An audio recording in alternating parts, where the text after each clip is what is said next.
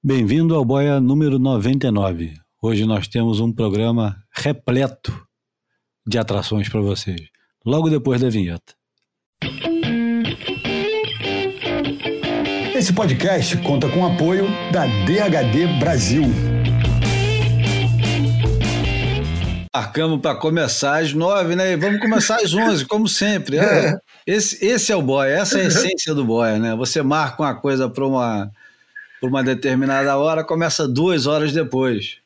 E eu acho que a abertura hoje vai ser uma homenagem singela a um camarada que, quem tiver mais de 50, talvez até 60, vai lembrar desse camarada aqui.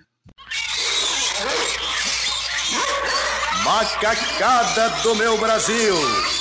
É com imensurável orgulho que a Top Tape faz de apresentar o mais louco, digo, o mais grilado disc jockey do país.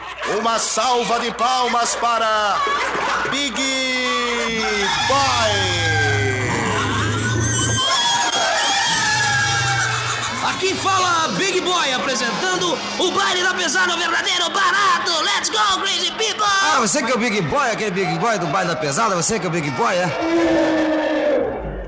Pois é, é o Boia 99 começando com o Big Boy Newton Alvarenga Duarte. Nasceu no dia 1 de junho de 1943, faria 78 anos se tivesse vivo. Morreu muito novo, em 1977 depois de uma crise de asma, teve um infarto fulminante. E, pô, é claro que eu não vou começar o programa sem a nossa música de sempre. E como esse é o Boia 99, vamos começar com uma música que não é 1999 do Prince. Eu digo depois de quem é.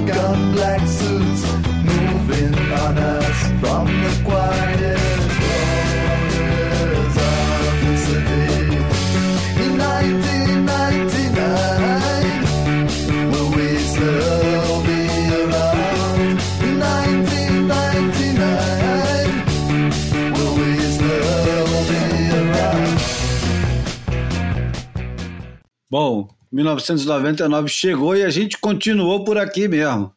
Esses aí foram os Kalahari Surfers, é, uma banda de Durban, na África do Sul, Durban, onde acontece até hoje o.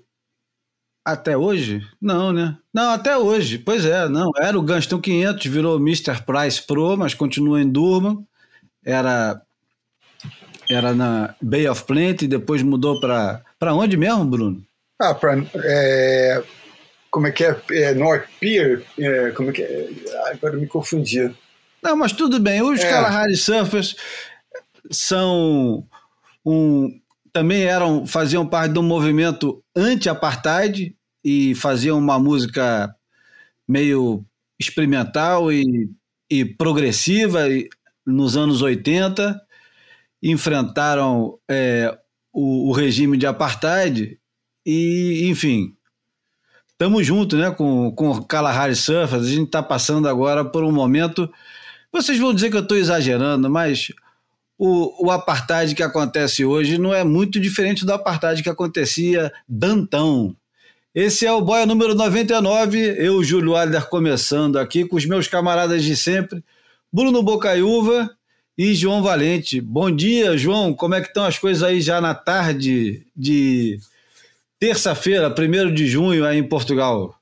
Tá tudo certo, cara. Pouco vento. Boa tarde, meus companheiros.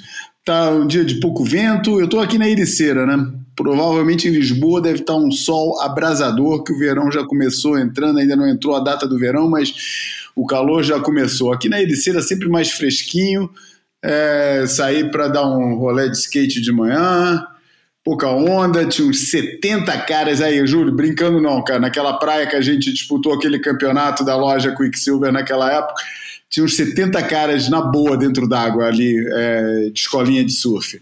Que pesadelo. Pô, pesadelo de Darwin, né? E... E olha, João, você, você ouvia o programa do, do Big Boy? Chegou a ouvir?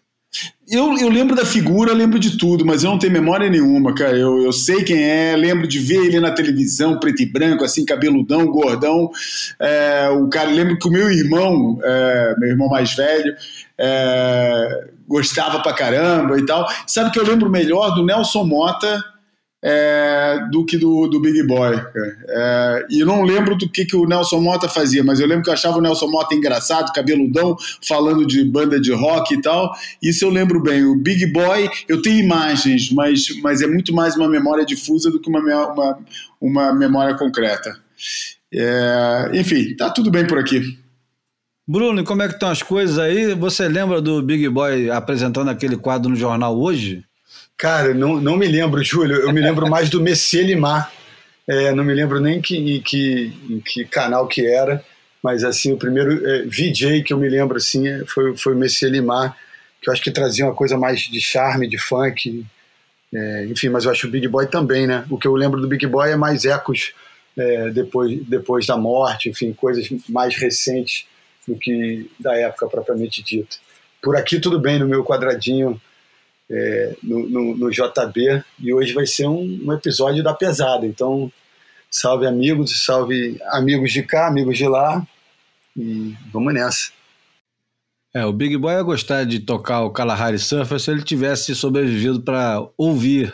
Ele gostava de soul music, de ele foi ele ele, ele gravou o, os Beatles tocando Larry B, fez um piratão e colocou aqui no Brasil pela primeira vez, com depois de ser expulso do estúdio dos caras. ele, ele trouxe um monte de coisa nova para cá, apresentou um monte de, de artistas. Dizem que ele chorou muito quando Jimi Hendrix morreu, era amigo pessoal do James Brown, por isso que ele falava daquele jeito também. Enfim, o camarada tem muita história. E quem tem história também bastante hoje para contar somos nós, porque o Boia hoje está recheado, não é de novidades, porque eu acho que de novidade, a gente não precisa de novidade, na verdade, né? O Pô, não, fala é feito... isso, cara. não fala isso, cara. Pô, estamos aqui trabalhando um monte de novidade, você está falando que a gente não precisa de novidade para aparecer no próximo programa, cheio de novidade, cara. Aliás, é, não, vamos começar. Eu, eu queria começar pagando uma, uma promessa, né? A gente prometeu começar falando sobre a pergunta que o Enelin te responde naquele site que a gente mencionou há dois boias atrás, ou seriam três boias atrás. Como você acha que o surf competitivo mudou a evolução do design das pranchas de surf? Que é uma pergunta boa e a resposta é tão boa quanto. Mas eu queria dizer que nesse boia a gente vai falar sobre o abandono do, do Isa Games pelos principais surfistas do mundo, não é só é, não foram só os brasileiros que, que vazaram né, do campeonato. Vamos falar da entrevista do Eric Logan. Vamos falar de que mais, Bruno, que eu estou esquecendo? Ah, vamos revisitar o, o, fantástico ano de 1999. Verdade. E e, o que mais couber, né? Nesse, nessas, sei lá, é, duas horas que teremos na frente.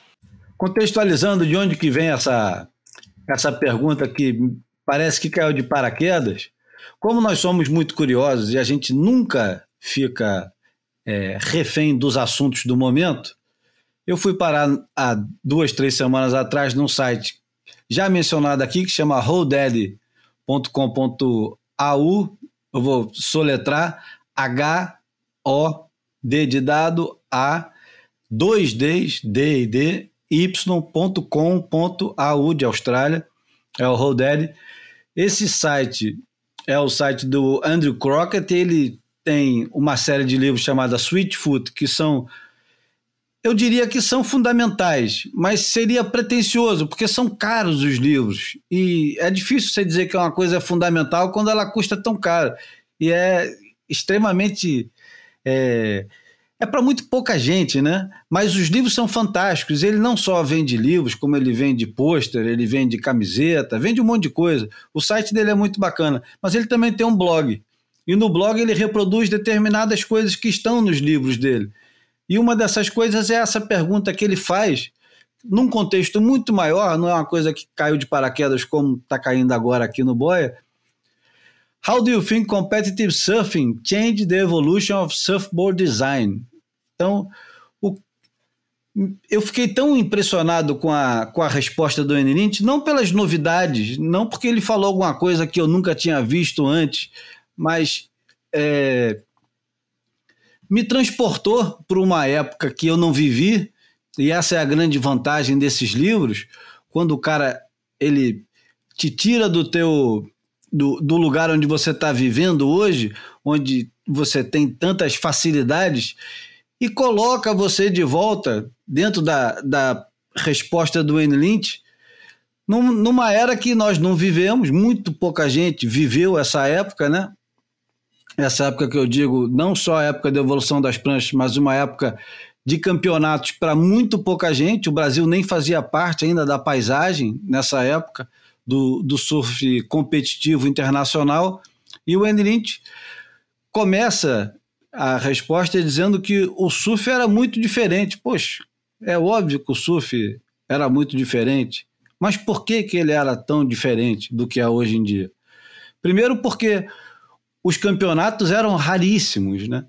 Aparecia um campeonato de vez em quando, e mesmo tendo o título australiano, o título americano, aqui no, no na América do Sul, a gente tinha é, o título peruano, campeonatos no Peru que foram. Torneio de tablas abaianas. É. Isso, começaram a pipocar, né? Porque a história do Peru é uma história fascinante, é uma história incrível completamente é, elitizada, né? Porque é para muito poucos lá no Peru, mas é uma história que vale a pena um dia a gente é, visitar aqui com bastante calma e colocando o, a linha do tempo toda certinha para o pessoal entender de onde é que vem o, o, o clube Waikiki, que até hoje existe lá no Peru.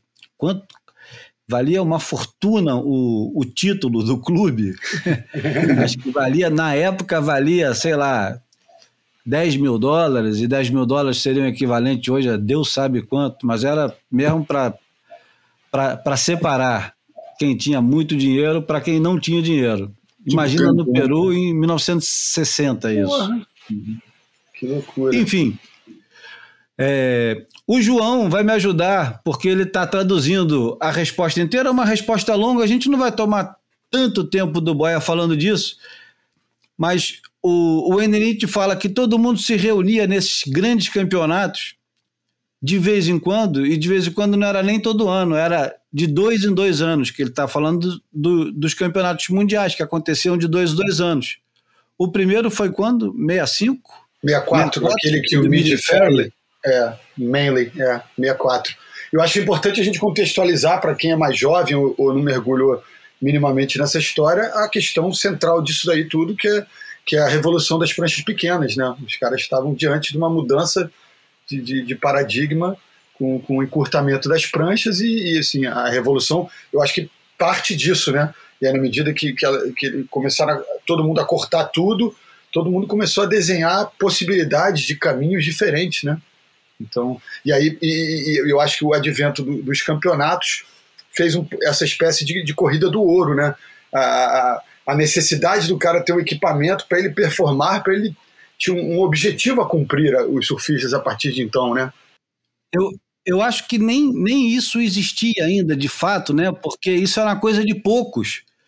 Eu acho que o, os australianos tinham mais essa obsessão de, de conquistar, sendo que o. Lynch, vamos só explicar um pouquinho quem era o Wayne Lynch. O Wayne Lynch aparece na, na, na cena do surf mundial com 14 para 15 anos, num filme chamado Evolution. O filme é do Paul Evans, não, do Paul Evans, do Bob Evans ou é do, dos irmãos Witzig, João? Não É, lembro. do irmãos Witzig. Acho que é do, acho que é do Witzig. É. E o, o Evolution, o Evolution que aparece com esse nome, que é- era, era um nome é, profético, né? É, sugestiva. Né? O, o principal personagem do filme era o Net Young. E toda aquela cena que existia na época, que estava acontecendo no norte da Austrália, ali em. o, o Gold Coast ainda não era um, um lugar conhecido, era um lugar remoto e acho que se bobear era pouco habitado, não era não? Não, é, é pouquíssimo habitado, era, era rural, né? Enfim. Totalmente rural, cara. Negócio Eu acho completamente. que você está falando de é, é, costa, costa leste central, né? Se você, Hungary, aquelas os picos do, do net. Isso. É, é a costa leste central, né? Não é tão para o norte porque fica abaixo da, da, da Gold Coast que a gente conhece, né? E o Wayne Lynch aparece nesse filme surfando. é, ele é de Lorne, lá perto de Torque, que é perto na área ali de, de. Bells Beach. Já me hospedei lá. Pois é, não, um lugar maravilhoso, né? Um lugar para você quer morar, né? É, é, total. É, é, casinhas de boneca, enfim, cidadezinha pequena, delícia. E altas ondas, né? É, Frio pra cacete, mas altas ondas. Frio pra gente, né? é. E, e só direita também. Só direita. Ah, mas ali pertinho você pega Não, o tem, carro. tem, tem, tem Bird Rock, tem, esquerda. é, tem esquerda também, mas é mais direita. Mas enfim, o Wayne Lynch aparece ali surfando de um jeito, principalmente de backside, principalmente de backside, que mudaria para sempre o surf mundial, porque pela primeira vez todo mundo ao mesmo tempo assiste um ataque de backside que até então não existia.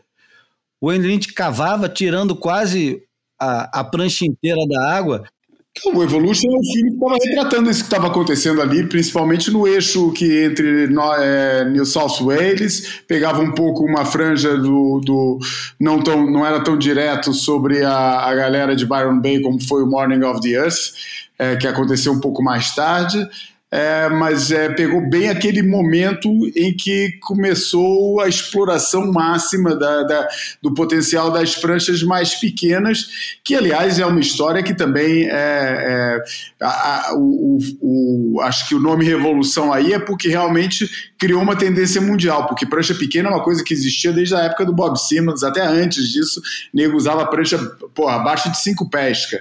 É, essa história de que as a noção que muita gente tem que as pranchas eram grandes e conforme a história foi, foi avançando, elas foram diminuindo de tamanho, não é bem assim. As pranchas já tinham sido bem pequenas nos anos 40 e 50, depois voltaram a, a aumentar de tamanho, assim como tendência geral, é, e depois, quando iniciou esse processo todo. É, o, o, o, o fato caricato do, do Evolution é que é a primeira vez que Portugal aparece num filme de surf, nomeadamente com o Wayne Lynch cagando nas dunas em supertubos num dia que não tinha homem em supertubos.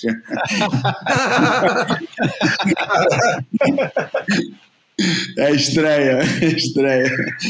Mas, é, não, e, e- e foi daí que o, o Wayne Lynch é, agora está me tá escapando. É, é- é muito colado com aquela, com a Fantastic Plastic Machine, não é não? Esse momento todo. É um, é um pouquinho antes, é, mas está muito colado, é tudo mesmo na mesma época, o pessoal fazendo aquele tipo de experiência e tentando é, no fundo tentando atingir outro, outras partes das ondas que estavam que, que o todo surf até ali tinha tinha não diria nem menosprezado simplesmente estava fora de alcance é, fazer curvas em ângulos mais fechados e tal. E, e eu acho que o Evolution foi o filme que, que transmitiu melhor esse esses novos ângulos, né? Esses momentos, esse, esse momento do surf que estava tava procurando é, novas partes das ondas, novas curvas, novas abordagens e, e, e e as pranchas que permitiam que, que isso fosse feito. É, num- o que eu acho interessante é as pranchas seguindo a cabeça dos surfistas e não o contrário, entendeu? Os surfistas queriam chegar nessas partes das ondas e estavam construindo pranchas que permitissem a eles fazer isso. Não era, não é que eles começaram a fazer as pranchas e as pranchas depois é, deixaram ou, ou, permitiram eles fazer essas novas linhas. Não, as linhas já estavam na cabeça deles é, e, e, e, e eles construíram as pranchas para tentar cristalizar essa visão que já estava no olhar. Mas voltando à, à resposta do Wayne Lynch, e que ele deixa bem claro que nesses encontros cada nação trazia um estilo de surf com um tipo de prancha diferente. Então era um encontro onde a troca era enorme, mas nem tudo era aceito, né? Para começar, o, o, o surf havaiano e o californiano eram muito mais conservadores do que o australiano. O australiano, eh, talvez por não ter uma raiz tão profunda, não estava tão preocupado em manter a mesma coisa que já existia, né? Tava querendo descobrir lugares novos, né? Lugares diferentes para para andar no meio da onda e também fazer pranchas para surfar de, de um ou mais veloz, apesar de que a velocidade era uma coisa que sempre foi comum, uma obsessão pela velocidade sempre foi muito comum. Mas o negócio da quebra de linha era uma coisa muito mais pro pro estilo australiano do que pro estilo havaiano e californiano, né? Ah, é. eu acho que tem, eu acho que tem a questão cultural, né? É, é uns representavam um poder estabelecido, os outros um, é, um novo mundo, né? É, novas propostas, que nem o João falou. É, a galera tentando novos ângulos. australiano nunca é, teve já, uma personagem e... da dimensão do Davis no Rio, né? Que era Exatamente. considerado o mestre do nose riding. E eu acho que a Austrália nunca teve um cara assim dessa, dessa dimensão. O é. próprio Midget Fairley e o Net Young é, eles começaram a despontar já como como, é. como pessoal que estava surfando as ondas, as pranchas mais pequenas. Acho é, que é já, nível... já, com uma abordagem mais de base lip, né, do que do que um caminhar na prancha, né? Uhum, negócio, aquele negócio do caminhar, aquela escola toda de Malibu. É. é, acho que a Austrália nunca teve nada dessa dimensão, então é muito mais fácil para um australiano quebrar um paradigma que na verdade não existia, como existia na, na, na, na Califórnia quando o Bruno fala os poderes estabelecidos, no caso da Califórnia, era mesmo poder e estava mesmo estabelecido. Era um negócio bem hierárquico, é, definido ali pelo line-up de Malibu, e, e quem, quem, quem marcava o passo era o, os chefões do pico, os caras que mandavam. Então, pô, existia toda uma idolatria né, em relação a esses caras. Não, e que momento rico, né? E que momento rico essa coisa pré-globalização, né? Cada, cada, cada país, né? cada, cada lugar, cada local com a, com a sua cultura, com seus códigos. Né, e, e, os equipamentos, enfim, é, é, é muito. É a coisa que eu mais sinto falta, isso, né? É. A coisa que eu mais sinto falta é, é, é, exatamente quando eu vejo, por exemplo, Copa do Mundo hoje em dia, cara. Eu ainda lembro daquela vez das Copas do Mundo em que os times iam se enfrentar e nego não sabia quase nada dos jogadores de cada time, cara. A gente ouvia falar que tinha uns craques lá pela Europa e tal, é, eles provavelmente ouviam falar que tinha uns caras que jogavam bem, mas imagina, né, cara? Até, porra até 82 foi assim, é, talvez 86 ainda um pouco, mas já, acho que 82 foi o pico disso, né, cara? Foi o pico de, porra, cara, quem são esses caras que estão jogando assim? A partir daí os jogadores começaram a ser transacionados para tudo que era lugar, nego já, sabe, já, já não entrava para defrontar o, o, estrangeiro, entrava para defrontar os colegas de time que estavam jogando na, pela sua seleção. É, e eu acho que esse lado da incógnita, o que, que cada um é, traz, do, do mistério, né, um, cara? É, mistério, um é, é, o mistério ficou no passado. Né? E o surf é isso que o Andy Lynch fala, né? Ele fala que os campeonatos naquela época, cara, era um encontro de escolas, era um encontro de, de, de, abordagens que estavam sendo tomadas em lugares diferentes do mundo e sobre a qual ninguém tinha muita informação e que cada um estava fazendo o seu caminho. Os havaianos estavam fazendo caminhos, os californianos estavam fazendo outros, os australianos outros, e eles convergiam ali num ponto. E é o que ele fala, pô, ele não acha que o pessoal depois desaparecia depois do campeonato e ia ficar pensando, pô, como é que eu vou surfar? Para encaixar melhor é, no, no, critério que foi aplicado no campeonato. Não, eles voltavam para fazer aquilo que eles já estavam fazendo antes. Talvez com um pouco mais de informação, talvez com aquilo que eles trouxeram desse intercâmbio de informações que aconteceu no campeonato, mas não pensando no, no, no em conseguir ter o melhor resultado da próxima vez, mas sim em aplicar dentro da dinâmica de evolução que eles já estavam vivendo no é, lugar, é. né? Não, quando, eu, quando, eu, falei mais cedo essa questão de, de, de deles terem os campeonatos para como, né, como mola motriz dessas mudanças, eu talvez já, já tivesse mergulhando no, nos 70 e caminhando para os 80, né? Já, já é um contexto um pouco mais à frente da história, com o circuito mundial já como, como opção, né? Então, quando eu, eu me adiantei um pouco ali, a gente está. O começo da história é, é é, incrustada nos anos 1960, né? Então, assim, depois é que a coisa ganha uma, uma, uma dinâmica é, orientada pelo circuito mundial, né? E na resposta dele, o, o critério de julgamento é uma coisa muito importante, porque ele diz que ninguém sabia o que, que era o critério.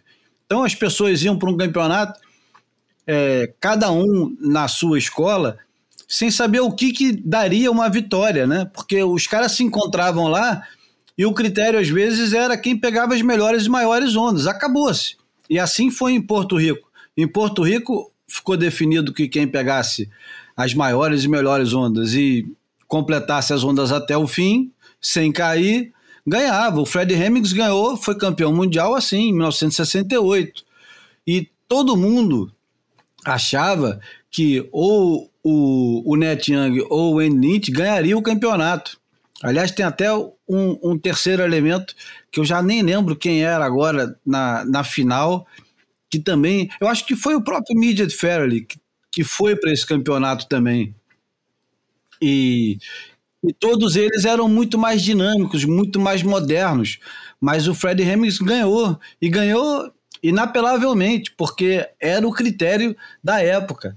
E esse negócio do critério definia um bocado quem queria ganhar campeonato e quem queria surfar bem. Não era a mesma coisa.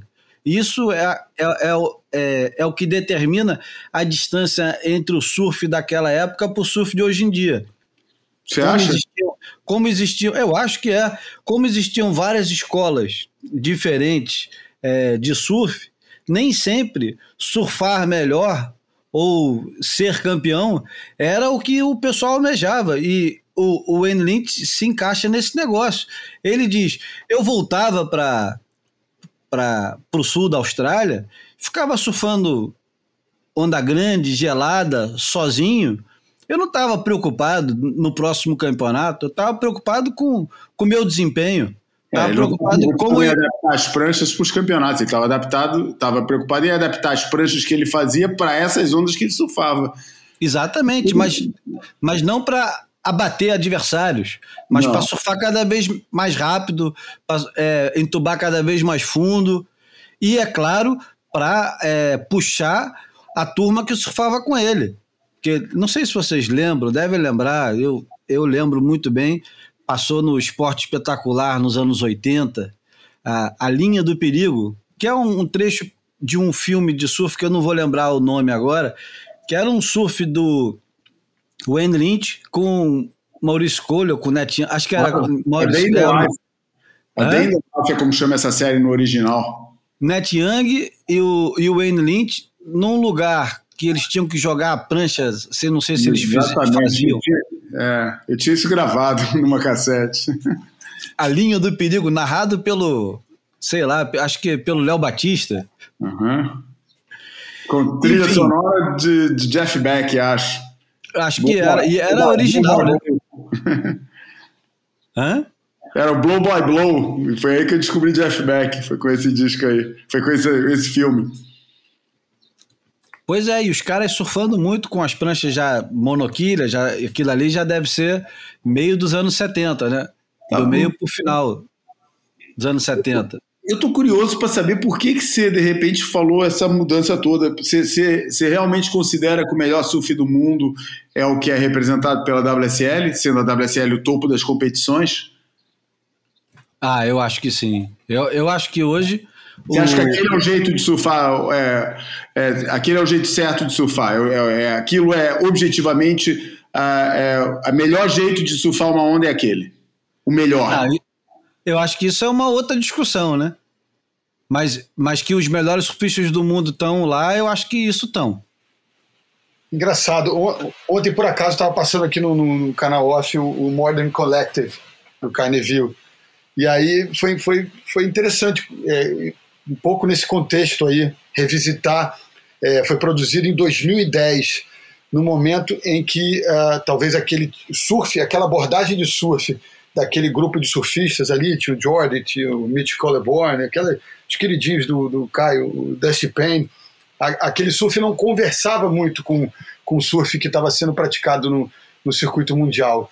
E, e, se a gente reparar historicamente, no ano seguinte o Gabriel entra no Tour, a, o, né, a alcunha, né, o termo Tempestade Brasileira criado no evento de Tressos em 2011, que o Miguel Pupo ganha do Tânia Gudauskas. Então, assim, é, é, hoje a gente percebe que esse surf foi assimilado pelo circuito mundial e quem pratica esse surf melhor são os brasileiros, né? Então, assim, é, não sei se é o melhor surf, eu continuo achando que, que é, o Asher Pace, o Rasta, tem os caras que surfam mais bonito que esses caras ainda, mas o melhor surf é, em termos de performance, eu acho que está nesse lugar, embora às vezes ele seja imposto de uma maneira meio grosseira, meio não gratuita, né? Porque não é gratuita, tem um propósito, mas de uma maneira meio mecanizada, meio muscular. Mas eu acho que o, o resultado final, eu acho que é o, é o, melhor surf. Eu tenho uma séria dificuldade em, em aceitar não. isso, cara. Uma séria é, dificuldade não, em aceitar eu isso. Eu não digo nem o mais bonito, é, e talvez o mais performático, né? É. Eu e, acho e que melhor... é o seguinte: você tem, você tem um, um, um, formato que deixa todo mundo muito parecido. E isso é um momento, o momento que a gente está vivendo hoje que não tem como fugir. Por mais que você vá para os momentos alternativos de equipamento alternativo e etc e tal, você vai ver que os caras estão todos tentando fazer as mesmas coisas, né? Com exceção dos quatro, cinco excepcionais, que é o John John, Gabriel, Ítalo, Felipe esses caras, e se você quiser incluir aí Owen Wright e Julian Wilson, Kelly Slater, e aí vai, vai salpicando o pessoal aí, mas no final das contas, quase todo mundo vai estar interessado em fazer a mesma coisa. Quase todo mundo, tudo bem, eu reconheço. Tem muita coisa diferente para é, sendo feita agora. Mas de verdade, de verdade, eu quando vejo o Torrey Martin, quando eu vejo o, o Rastovich, quando eu vejo aquele é, Asher. Não, Pace, é, que é? é isso que eu falei, Asher Pace, é. Asher Pace, ou sei lá. Eu olho para esses caras e falo: caramba, todo mundo querendo surfar igual a Stephanie Gilmore. Só que a Stephanie Gilmore é muito melhor que todo mundo. Pô, os caras queriam, o sonho desses caras era pegar uma tábua de passar roupa, entrar dentro d'água e fazer uma curva igual da, da Stephanie Gilmore. E a Stephanie Gilmore tá lá, paradinha, na WSL, sorrindo e fazendo aquele surf que ela sempre faz. É o melhor do mundo? Não sei. A Carissa às vezes é melhor do que ela, outras vezes a Tyler Wright, outras vezes a Caroline Marks. É, eu queria surfar um dia igual a Carissa Amor, feminino mesmo, daquele jeito, com, a, com aquela leveza que ela tem, com a força, tudo igual. Aliás, é engraçado, né? Porque eu acho que ela é, é epítome do, do estilo, é, é ela, né? É, de, de qualquer. É, de qualquer categoria hoje do surf, eu acho que se você procurar estilo no, no dicionário do surf hoje em dia, tem uma, uma rasgada da, da Stephanie Gilma. Não vai ser a rasgada do Medina. Você falou que ia surfar que nem a Carissa Moore ou que nem é. a Stephanie Gilma? É que você Stephanie falou que... Gilma. Ah, então não, tem então, isso. Então foi um ato falho, é. Eu até é, fiquei foi. um pouco preocupado, mas assim, falei, deixa ele, né? É empolgação, é empolgação. É, é, porque aquela balançadinha da Carissa me dá um pouco de nervoso. Sabe o que, que eu queria surfar igual, cara? o meu sonho, se eu pudesse escolher, ó, assim, agora você pode escolher o jeito que você quiser surfar. O que lupo? Não, cara, eu queria surfar do jeito que Derek Hernandes surfa com as pranchas sequilha, cara. Sério? Sério, cara, é a coisa, porra, é, é, Cara, é o deslize puro, cara. Eu adoro aquela sensação de deslizar, de porra, e o jeito que. Cara, eu adoro aquilo, cara. Adoro. Fico fascinado, fico pô, sonhando com aquilo, assim, aquele jeito abaixadinho na prancha, sabe? Com mínimas variações. O cara controla a direção da prancha com a ponta do dedo, cara sabe? Aquele negócio assim, eu não tenho a menor fissura de, pô, de dar porradão com, com no, no, Pelo menos nessa fase da minha vida, talvez alguns anos antes eu não pensasse assim, mas é, é que nem, sabe, hoje em dia tô andando de skate direto, cara. Pô, eu não tenho a menor. Claro que eu gostaria de aprender a dar, a, a dar ollie, a fazer essas brincadeiras aí, mas eu gosto mesmo, cara. Pô, me dá o um paraíso. Pô, me dá uma, uma snake run gigante, cara, de dois quilômetros, com, com, com parede de um lado e parede do outro, para eu ficar andando ali que nem estivesse andando de snowboard no meio de uma pista. Eu gosto dessa, da sensação da velocidade do, e do deslize, cara.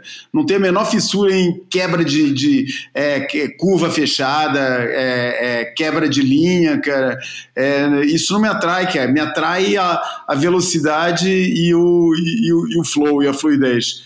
Mas é a minha coisa, entendeu? É, é, é o meu lado, cara. É, é, é, o que eu gosto de, de. É o que eu gostaria de ter para mim na minha experiência de surf. Eu não quero impor isso para nada, não quero impor isso como, como certo ou como superior. Eu só estou falando que, cara, me, me, me confunde muito se a gente deixar de lado, a gente não está falando de campeonato aqui, estamos falando de surf de modo geral. E me confunde muito essa noção de que um determinado tipo de surf é o certo e o resto, de, o resto são, são cópias baratas ou são versões mais fracas de, de, disso aí, cara. É, porque isso aí, porra, as competições, desde que as competições existem praticamente, porra, tirando uma ou outra exceção, os melhores surfistas do mundo vão estar tá lá, cara. É, aconteceu sempre isso, cara, não é de agora entendeu? De, vez em quando tem um cara que você fala, porra, aquele cara não compete, mas pô, o cara é, vai, vai, pegar mais que todo mundo no dia certo e tal. Porra, mas isso também acontece hoje em dia, cara. Vai que, porra, aquele dia em Jeffries Bay perfeito que não vai ter um Sean Holmes, não vai ter um, um, um, um Frank Oberhoser que vai mostrar a linha, que nem aquele ano que o Curren foi fazer aquela bateria com o Loop e fez a melhor onda do dia lá em, em, em Jeffries Bay. Isso vai, ter, vai existir sempre, cara. É, eu acho que, de modo geral, os melhores surfistas do mundo estão nas competições, porque os melhores surfistas do mundo são aqueles que querem, pô, que querem transformar isso no, no jeito deles viverem.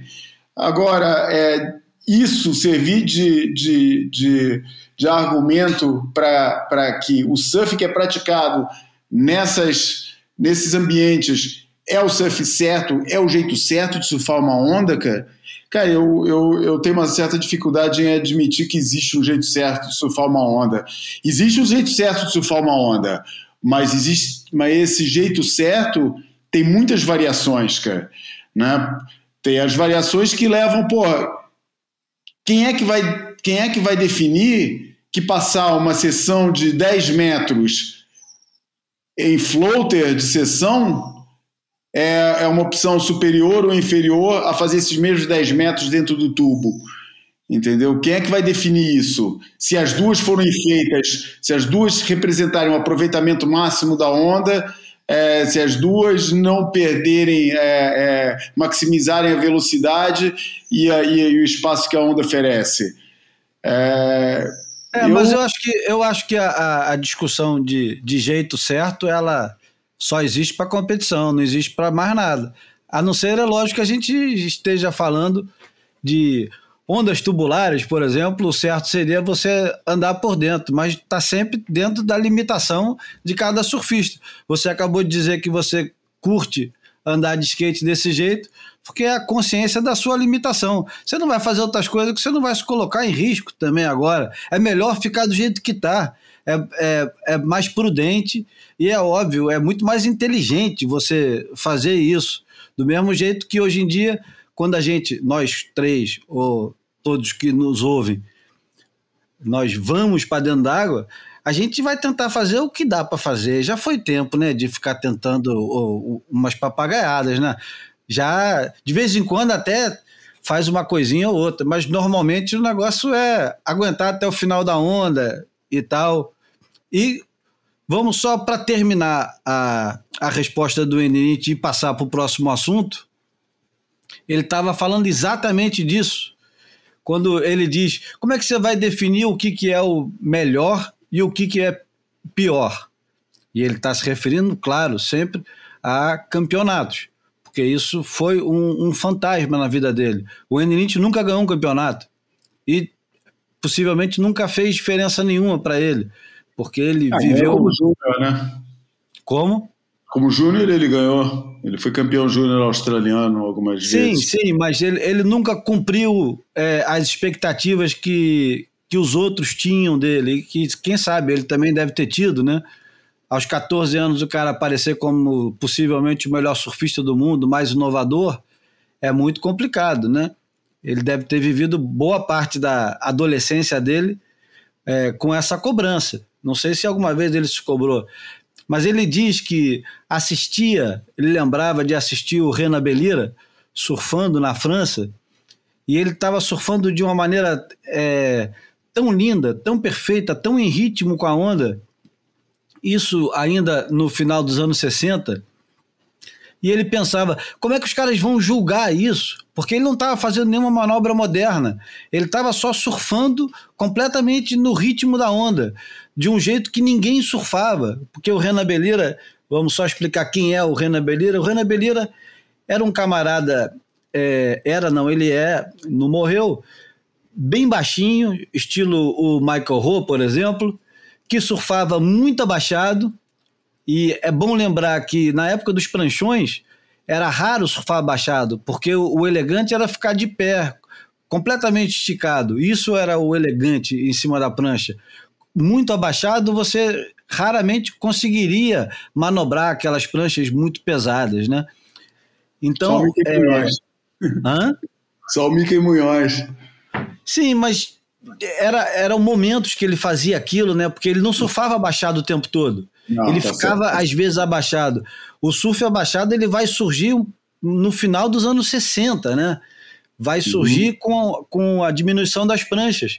E o Rena Belira, é o cara que no final dos anos 60 usava pranchas muito pequenas e ele sempre participava dos mundiais, nunca ganhou nenhum mundial, sempre era destaque e ele é responsável pela primeira, talvez não, primeira não, mas a segunda maior mudança radical no surf moderno, quando o Mark Richard, ao ver o Renan Belira numa etapa australiana do circuito mundial, ele percebe o quanto que o Renan Belira conseguia manobrar numa prancha tão pequena e passa a experimentar a tal da biquília, que era uma prancha que até então não era considerada como equipamento digno de competidores ou de bons surfistas.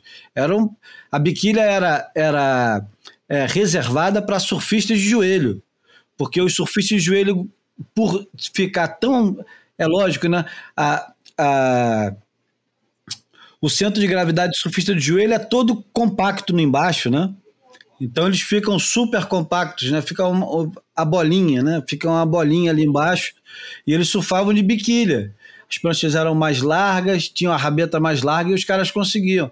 O Mark Richard adapta esse surf que o, Wayne Lynch acompanhava desde o final dos anos 60 do Renan Belira, que é o cara que é, silenciosamente muda a história do surf, sem nunca ser o protagonista, né?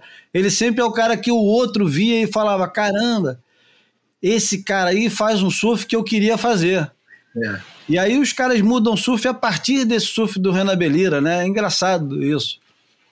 Enfim, é, a gente pode encerrar já o. o Porra, não, e só para e só para terminar um pouco mais à frente naquela fase que eu, que eu diria, o, e aí vem o contraponto, a, a depois que o, o, MR, o Mark Richards, é, domina o circuito mundial com a biquília, é, eu, lá para as tantas o Andy coloca o Simon é, como inventor das três quilhas, justamente com a intenção de, de fazer um contraponto ao domínio do, do Mark com, com a maneira de surfar as biquílias que ele já tinha, enfim, é, depurado, é, evoluído, né? Então é, é, esse, esse jogo, essa disputa evolutiva passa a ganhar uma atração por conta da, desse, é, da, da vitrine do circuito mundial e do desejo dos caras é, vencerem seus oponentes. Né?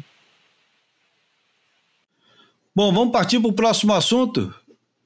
Eric Logan. Quer fazer a introdução, João, do Eric Logan? Pode ser. Eric Logan, vulgo Ilo, o CEO da WSL, é, de herança de Oprah Winfrey Network, OWN. Ele que veio aí com uma larga experiência na indústria do entretenimento e que está comandando a WSL desde a saída da Sophie Goldschmidt.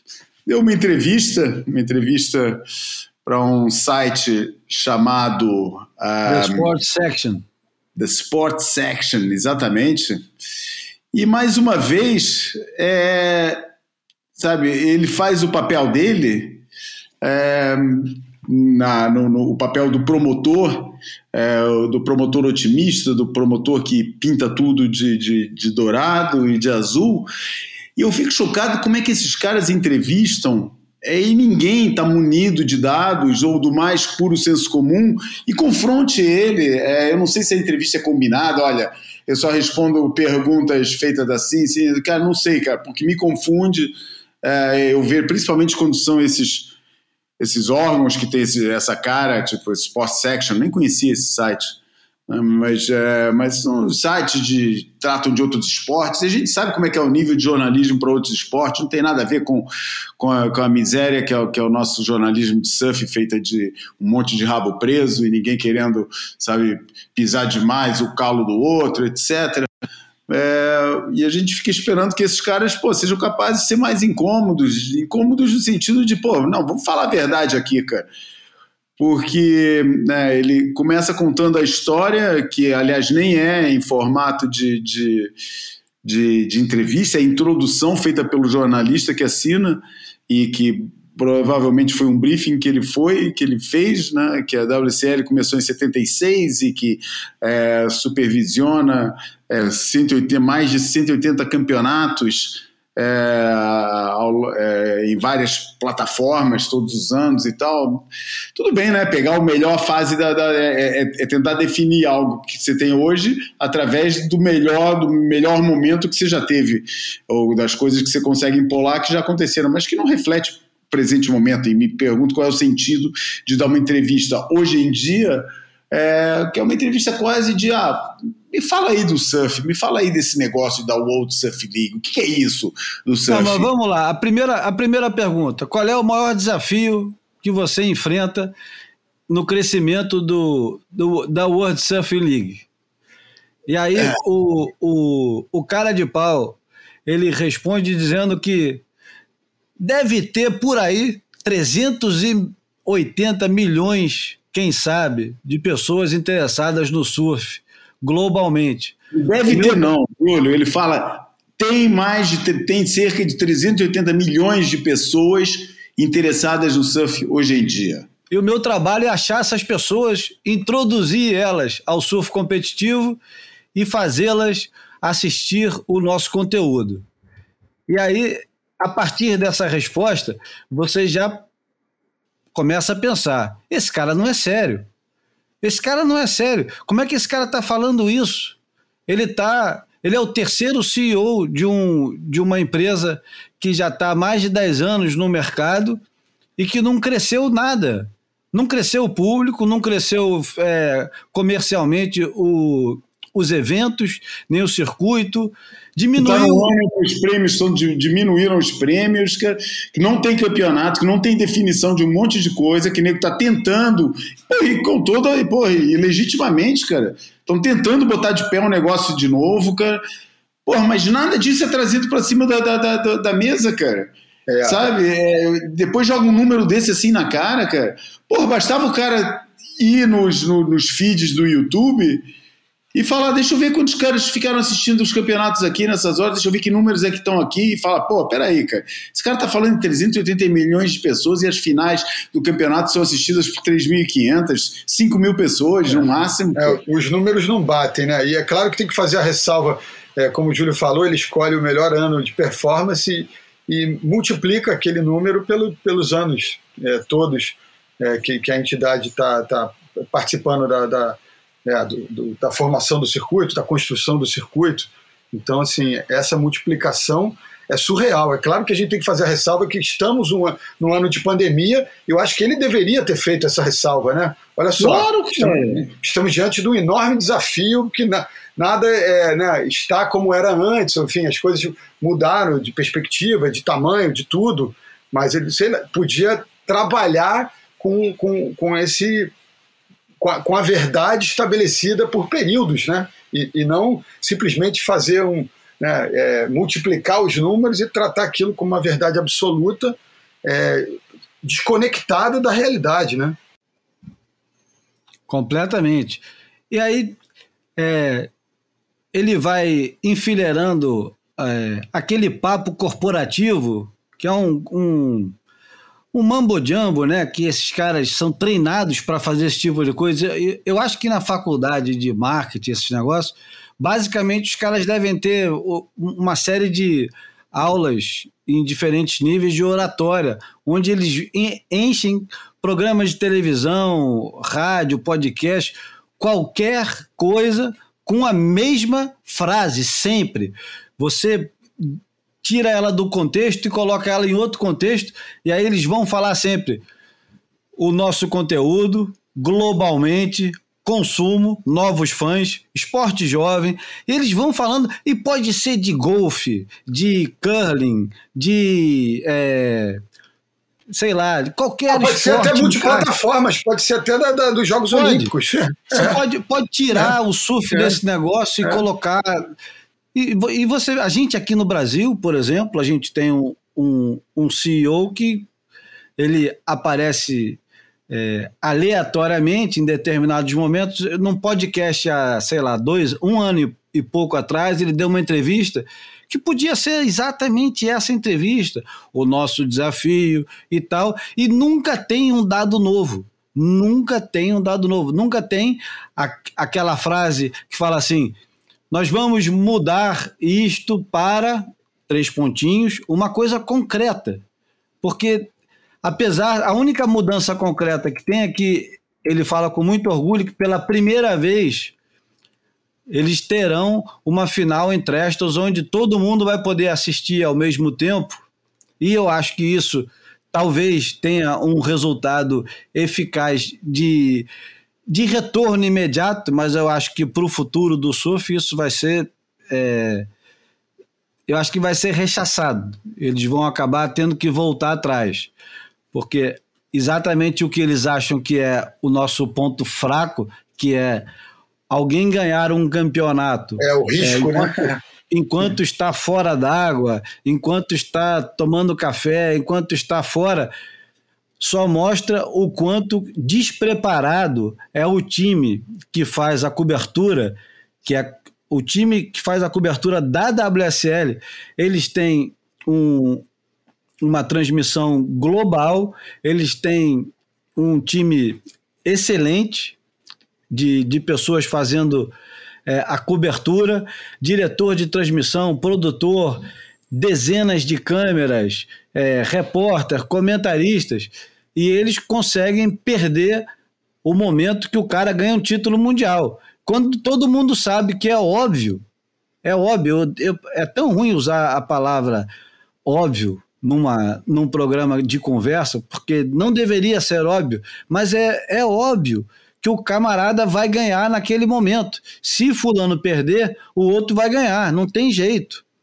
E os caras perderam, perderam com o John John, às vezes acabam perdendo, perderam algumas vezes. Engraçado é que quando pertencia só a, a turminha do surf, Quicksilver e Hip Cool, Billabong, Todo mundo sabia o momento que o cara ia ganhar e todo mundo ficava esperando. A câmera estava lá no Kelly Slater fora d'água, estava no Quilupo fora d'água, estava no Sani Garcia fora d'água. Nego nunca perdeu. Quando foi parar nas mãos das, da, da WSL, os caras perderam. E aí bota a culpa nisso. Pô, não quero mais isso. Agora tem que ter uma final e todo mundo tem que estar assistindo ao mesmo tempo. Vamos ver. Porque se um camarada dominar o circuito mundial inteiro, como parece que o Medina está fazendo esse ano, chegar na última etapa, que é a grande final, e ele for segundo na última bateria, se ele perder a melhor de três, isso aí vai ficar marcado. Quem ganhar pode ser o Morgan Siblet, vai ficar marcado. Vai nada, cara. Vai nada, Júlio. Vai nada, cara. Vai ficar marcado para nós, cara. Vai ficar marcado para quem liga para essa merda, cara. Porra, para meia dúzia de, de, de, seguidores do surf, cara. Qualquer pessoa que venha de fora para quem eles queiram vender, se alguém, se os caras para quem eles querem vender o circuito se interessarem por essa história, os caras não vão estar tá nem aí para essa história, para esse, esse resultado. Quem vai, quem vai ligar para esse resultado é quem segue circuito mundial de surf, quem acompanha esse troço. Um novo investidor, um cara que se entusiasme com essa história final do, do da, da, da, final em, em Trestles, cara Porra, esse cara vai comprar essa história aí tranquilamente, não vai estar tá nem aí que o Medina liderou e que foi melhor que os outros, ele não vai estar tá nem aí. Ele vai comprar esse pacote dessa final.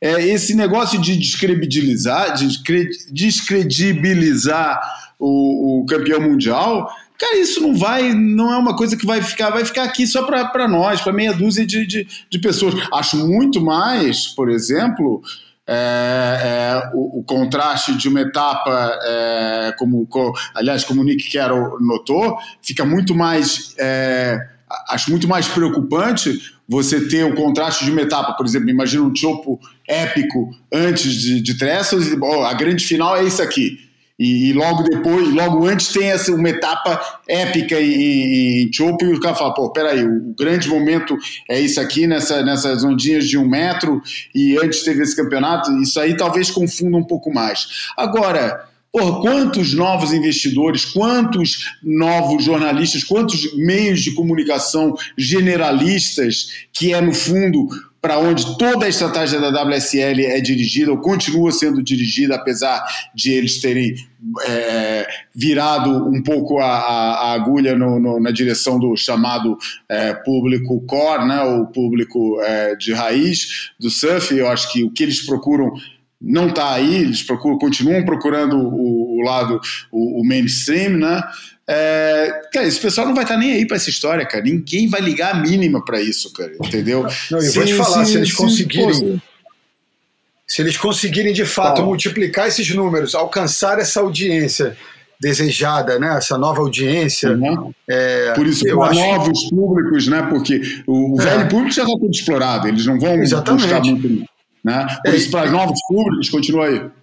Não, eu acho que aí, assim, se eles de fato conseguirem multiplicar isso, alcançar mais gente, é, o sentimento vai ser de vitória. E, e acho, e acho justo que, que exista esse sentimento. A questão é o que fica do outro lado, né? As possibilidades narrativas que, que, que são, é, é, são, enfim, é, destruídas ou, ou impossibilitadas de serem realizadas a partir dessa decisão.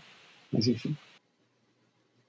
Bom, o, o Eric Logan ele fala na entrevista que eles têm uma distribuição que atinge por volta de 10 milhões de pessoas hoje. Ele está falando do, do, do, momento atual do, do surf e diz que é, o conteúdo deles é, é gratuito e eles apostam nisso. Eu acho que o que ele quer dizer quando ele fala 10 milhões de pessoas, ele está falando dos seguidores no Instagram dos competidores. Ele não está falando da WSL. A WSL nunca se aproximou desse número em nada. Possivelmente eles têm, é, de maneira interna, nunca divulgaram nada disso. Até hoje nós não sabemos absolutamente nada sobre os números reais da WSL, mas internamente eles de vez em quando soltam Pipe Master teve 2 milhões de acessos. Sim, é, é o quê? 2 milhões do primeiro até o último dia, 2 milhões ao mesmo tempo. 2 milhões assistindo ao mesmo tempo é muita gente. 2 milhões é, espalhados em 10 dias de transmissão não é tanta gente. Vamos lá. E esses 10 milhões que ele está falando estão fazendo o quê? Aonde? Em que momento? Eles estão todos ao mesmo tempo assistindo um campeonato da WSL, masculino, feminino, é, pranchão, júnior. Cadê, cadê os 10 milhões? E por que, que não tem anúncio para esses caras? Como assim? Por que, que se tem 10 milhões, por, que, por que, que não tem anunciante? Eu já vou responder isso. O, o anúncio para esses caras é complicado, porque eles têm que vender anúncios globais, né? Tem que vender é, anúncios para alguém que quer anunciar para o mundo inteiro. Porque, por exemplo, se eles estão fazendo a transmissão no, no YouTube, e eu acho que eles conseguem é, colocar anúncios para regiões diferentes, eles podem colocar. Mas imagina, por exemplo, o, a perna australiana foi toda patrocinada pela Ripco. Como é que uma marca de, de roupas, de qualquer coisa que, que seja concorrente da Ripco, calçado, roupa de borracha, roupa, prancha, como é que alguém vai querer se meter no negócio que já tem a marca da Ripco o tempo todo, né? É complicado, não? Ah, essa, essa venda global e, e, e, e com, com, é, com esses players já assumindo esses postos de protagonismo, inviabiliza, né, de alguma maneira. Você chamou atenção por uma coisa muito importante, Bruno. Qual foi? Ele passou a entrevista é. inteira sem mencionar. O fato do, do, que da WSL ser uma entidade privada que entrou na, na no jogo. Não, Bruno, você. Não, não, não, não, não. Você falou que o cara não mencionou o Brasil em nenhum momento. Pô, é verdade, cara. É, parece mais um, um, um, momento que parece que o cara está de fato em outra órbita, né? É, é engraçado. Vai, vai, é, o cara que leia só essa matéria, né? Um, o é, leitor dessa revista é. essa matéria vai ver o próximo campeonato procurando Morgan Sibilit, né? Por esse Morgan Sibilit, né? Daí vai com o é, Morgan Sibilit. É, o grande fenômeno da atualidade, é, é. E assim, e, e e o, o fato do, do, do Brasil estar tá protagonizando é algo re, relativamente recente nesse ambiente, se a gente né, ampliar a, a, o escopo para a história como um todo. Né? Então, eu acho que isso é digno de comemoração. Né? É o novo mundo, é um jeito novo de encarar, a torcida vem junto e ela é cheia de tesão, de amor, de cores. Enfim, eu acho que o cara tinha que tratar o case de, de protagonismo do, do Brasil como algo a ser celebrado e algo que também é, acaba comprovando é, uma globalização do surf, né? outrora dominado por, é, um grupo de, de, duas ou três nações. Né? Então, assim, o, o Brasil acaba expondo esse, esse novo momento né? Do, é, de, de, um, de, um, protagonismo de, de, um país de terceiro mundo que, que não fala inglês. Eu acho que, assim, se isso for tratado é, é, com, com, o destaque que merece, isso vira argumento de venda para para alguns patrocinadores, para alguns parceiros comerciais que desejam ter os seus produtos é, né, em, em, escala global. Enfim, eu acho impressionante que é, é, parece que o cara fecha os olhos para o que está acontecendo de verdade. Né? O, o, porra, quantos campeonatos foram disputados na perna australiana, quantas vitórias dos brasileiros? Né? É, é, é, é pura matemática, é, algo público, notório e está sendo esfregado na cara do contribuinte para quem quiser ver, né? E o, e o comandante do processo é, é, parece alheio, é, é, cego diante dos fatos, é, é, é, é estranho, é, confuso, enfim. Ah, e, e, a, e a, ele é um comediante, né? Na parte que eles fazem a seguinte pergunta: quem são alguns dos grandes nomes que a gente deveria conhecer? Aí ele começa a falar do Morgan Siblet. E é excelente que ele fale do Morgan Siblet, é importante que ele fale. É, eu acho que o Morgan Siblet hoje é, a grande, é, o grande ponto de interrogação no circuito mundial hoje é o Morgan Siblet. O cara se, se apresentou como o, um, um candidato a disputar a grande final vindo do nada. Mas o engraçado é que a descrição dele do é que ele gosta de curtir a noite e viajar o mundo. Parece uma miss, cara. É. é. tudo que o cara consegue tirar de um moleque desse, de 21 anos, finalmente a gente soube agora a idade Opa. dele, o, o Reinaldo Andraus Dragão mandou. Tem 21 hum. anos. E a, a WSL, que não fez ainda um, um, um, perfil decente, que não tem nem a idade dele no perfil que tem hoje na WSL, é, data de aniversário, esse tipo de coisa que jornalista normalmente vai procurar só para saber. Tem, tem gente que vai querer saber qual é o signo dele, tem gente que vai querer saber a idade, tem gente que vai querer saber aonde que ele nasceu, por que, que ele está competindo. Enfim, tudo que o, o Eric Logan conseguiu falar na entrevista é que ele curte a noite. Cacete, cara. Antes de você chegar, o que mais os caras faziam era isso. Porra, era a vida dos caras era isso, né? O, É. o- o surf foi, foi construído em cima desse negócio de curtição dos anos 70, 80, 90 até o início de 2000. Surfar de dia, farrear de noite, né? Exatamente, esse era o lema dos caras. Mas o engraçado, o detalhe aqui, a gente está falando Morgan Sibelitz, Morgan Sibelitz, porque na verdade ele é o único surfista que ele é nomeado e o único outro surfista que ele nomeia em toda a entrevista é o John John, porque o Morgan Sibelitz ganhou dele duas vezes. É, e a É, Tyler Wright. E a Tyler É. Wright, porque. Do Tyler White também, exatamente. Porra, Por, por uma questão oportunista, porque ele diz Isso. que ela é abertamente gay, e isso Uhum. mostra quanto que o esporte é inclusivo. Isso, isso, isso. Para isso. falar Mas a também da, é, de a algo, pergunta pra falar é- de algo louvável, que é a premiação igualitária também, né? Enfim. Exato. A, a única- eles- a pergunta é: quem são os grandes nomes que nós deveríamos conhecer? E é o, não, o Morgan Sibelitz e a Tyler Wright. São os grandes nomes que o mídia mainstream tem que conhecer sobre o surf da WSL hoje em dia. Acho interessante. Não, e agora você percebe só a. Como é que chama aquela palavra difícil, idiosincrasia do negócio? Você percebe só o o absurdo do, do camarada que finalmente ele não tem espaço o tempo todo para falar, para vamos supor que ele esteja falando para o grande público, porque o Paul Speaker teve uma ou duas oportunidades, a Sophie teve uma ou duas, ele está tendo agora a segunda ou a terceira oportunidade.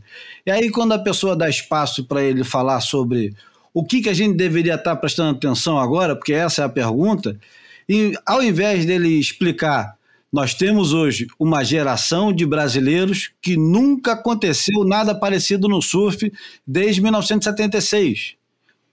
Porque não estamos falando de um cara espetacular, estamos falando de uma geração inteira.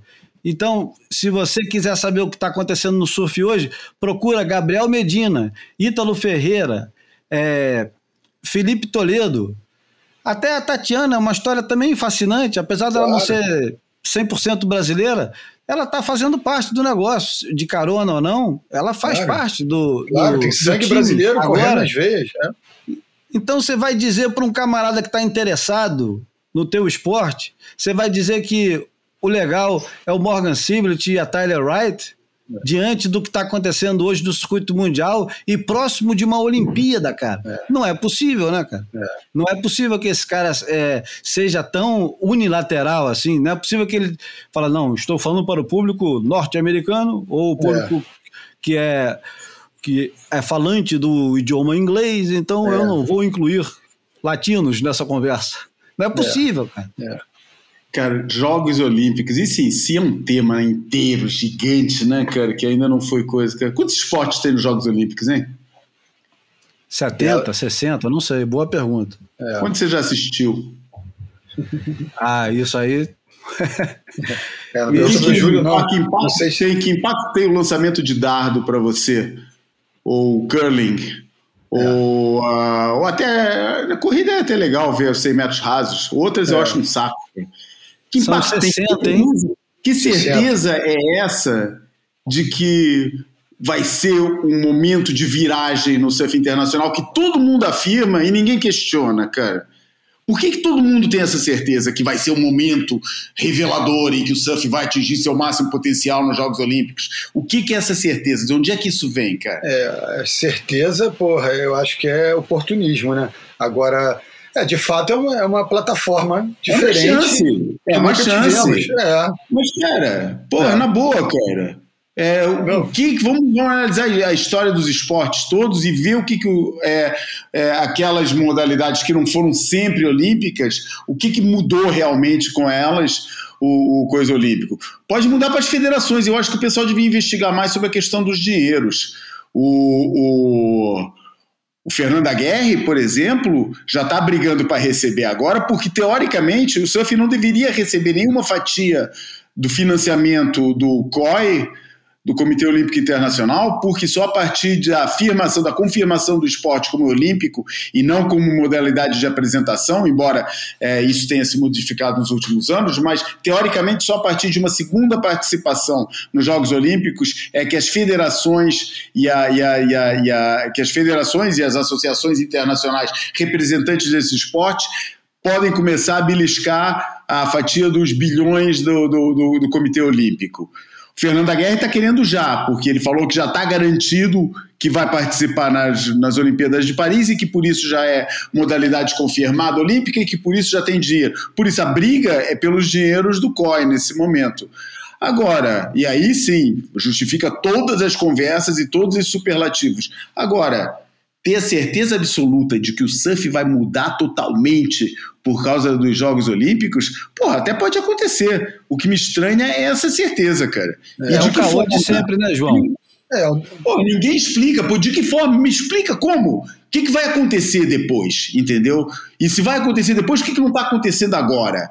é, que é aquele momento todo de expectativa, cara. Se essa certeza toda existe, já devia estar tá acontecendo agora, entendeu? Não devia ter surfista do WCT sem, sem patrocínio, não devia ter um circuito sem, sem, sem patrocínio para etapas e, e, e, e, que está ali e está penando para conseguir, é, é, para conseguir é, pagar as, as etapas que está realizando. É, devia ter um, um, movimento grande para botar de pé as, as, as etapas mais pequenas que não fossem só as etapas da elite. Por isso, cara, é assim, não, não é uma questão de estar torcendo contra, é só fazer as perguntas que parece que ninguém faz, cara. Porque... Não, e uma coisa, e é diferenciar o desejo do, de uma verdade absoluta, né? Uma coisa é o desejo e a aspiração.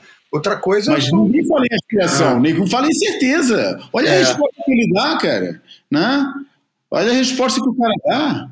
Respondendo à pergunta, nas Olimpíadas de Tóquio, teremos 33 esportes. Desses uhum. 33 esportes, as novidades serão surf, escalada, skate e beisebol, softball. Beisebol que acho que já teve e saiu, não, não sei direito como é que é esse negócio, mas dentro desses 33 tem as categorias masculinas e femininas e tem outras divisões também claro, no meio né? do, do, é do atletismo, por exemplo, é dividido em sei lá quantas modalidades. Né? É, natação, as provas natação, em si, né? É, enfim. É. É, eu, eu tenho curiosidade de saber se existe a expectativa nos outros novos esportes, como escalada e skate, hum. se eles têm essa expectativa alucinada. Ah, eu vou ser obrigado a trazer um fato, não sei se vocês viram o que aconteceu no último campeonato de skate. Espetacular, eu, eu tão, Fala. Eu, é, Incrível. a, a, aquela foi a última seletiva, isso não tenho certeza, mas talvez. Foi a última seletiva. É, o, o último compromisso internacional para definir as vagas olímpicas é, nas disputas de skate em Tóquio. E o grupo de brasileiros liderados pelo Pedro Barros, Luiz Francisco e o Pedro Quintas, que já estão classificados, né, é, ratificaram suas vagas nos Jogos Olímpicos nesse evento, simplesmente depois de ter, verem um adversário que desempenhou super bem ter a, a nota dele achatada visivelmente, né, de uma forma gritante, os caras simplesmente fizeram suas últimas voltas de sacanagem, brincando assim, exibindo uma técnica rudimentar, como se fossem iniciantes, né? Enfim, ficaram batendo, batendo a rodinha no chão, em, em, num, num, perímetro de um, de um metro quadrado, enfim, nem, nem utilizaram a extensão da, do espaço inteiro da, da área, é, da modalidade parque, né? E, e acabaram, enfim, mostrando para o mundo que, que eles respeitam os seus códigos e, e que eles não estão muito aí para esse processo de popularização que os Jogos Olímpicos representam, né? E, e, e, eu, eu volto a uma frase antiga que era, era dita pelos skatistas e que a gente pode fazer um paralelo para o surf, mas o surf é, é, muito mais conservador e previsível nesse sentido, né? É, que é, o, os jogos precisam muito mais do skate do que o skate dos jogos, né? Porque o skate é, ele, ele, ele, ele promete rejuvenescer a audiência dos jogos e o surf tem um pouco dessa promessa também, né? enfim, foi, foi, foi cômica, foi trágica, foi, foi, foi, né, foi um, várias emoções é, diferentes ao, ao, ao perceber. É, é... é sendo que, o, sendo que o, a declaração que o Pedro Barros dá depois é, fica muito próxima, me lembrou muito Bob Martinez na, em Nova York, né, falando do, do, é. do, do campeonato, né, menos o é. fuck you. O resto... É, exatamente, foi mais respeitoso e para um brasileiro, né, assim, com, com inglês corretíssimo, né? É, exatamente muito, muito senhor de si, né? No, não no sentido da arrogância, mas na, na, na, intenção de falar: olha só, os caras não estão entendendo, aqui é diferente, pô, os caras não julgaram o cara, o cara bem, então assim, a gente não acha que isso representa o skate. Eu não sei quem eles chamaram, se teve gente é, leiga lá em cima é, é, no, no, painel de juízes, é, mostrou indignação, mas com, com, com, com, uma, com uma educação, com uma polidez, com, né, com uma, porra, uma serenidade que eu achei, né, fazendo um protesto, mas conseguindo é, é, manter as coisas de, de uma maneira enfim, um mínimo de serenidade ali. É, autoridade com serenidade. Eu achei fantástico o posicionamento do Pedrinho. Eu vou te falar uma coisa, cara. Essa minha experiência aqui de regresso ao skate nos últimos tempos tem tido umas surpresas bem legais. É, do tipo, porra, eu tô lá, eu sou o velho, né, cara, que, que fica lá nos skate parks daqui, é, tentando fazer as minhas curvinhas e tudo. E, pô, mais do que uma vez que já vê algum desses moleques falar para mim, olha, cara, se você botar o teu ombro mais assim, você vai conseguir fazer isso melhor do que você está fazendo agora. Entendeu? Pô, do, nada, entendeu? Só o cara olhando eu andando ali, amarradão de, eu tá, de um cara mais velho tá ali andando, e o cara vai dar o toque, vem, vem procurar espontaneamente dar esse toque e falar, pô, tenta fazer mais assim, cara, você vai ver que vai dar mais certo, cara. É, esse tipo de, de, de, situação é muito raro acontecer no surf, né, cara? É, são mais abertos e mais colaborativos, né? Não sei. É, não tem aquela ganância tanta que é também, é. sem querer julgar, né, cara? É consequência de ser humano agindo com um bem escasso, né? E onda boa. Exatamente. É, um é, oportuna ressalva. A gente tem que não. entender o, os ambientes, né? Onde, claro. são, onde acontecem as dinâmicas.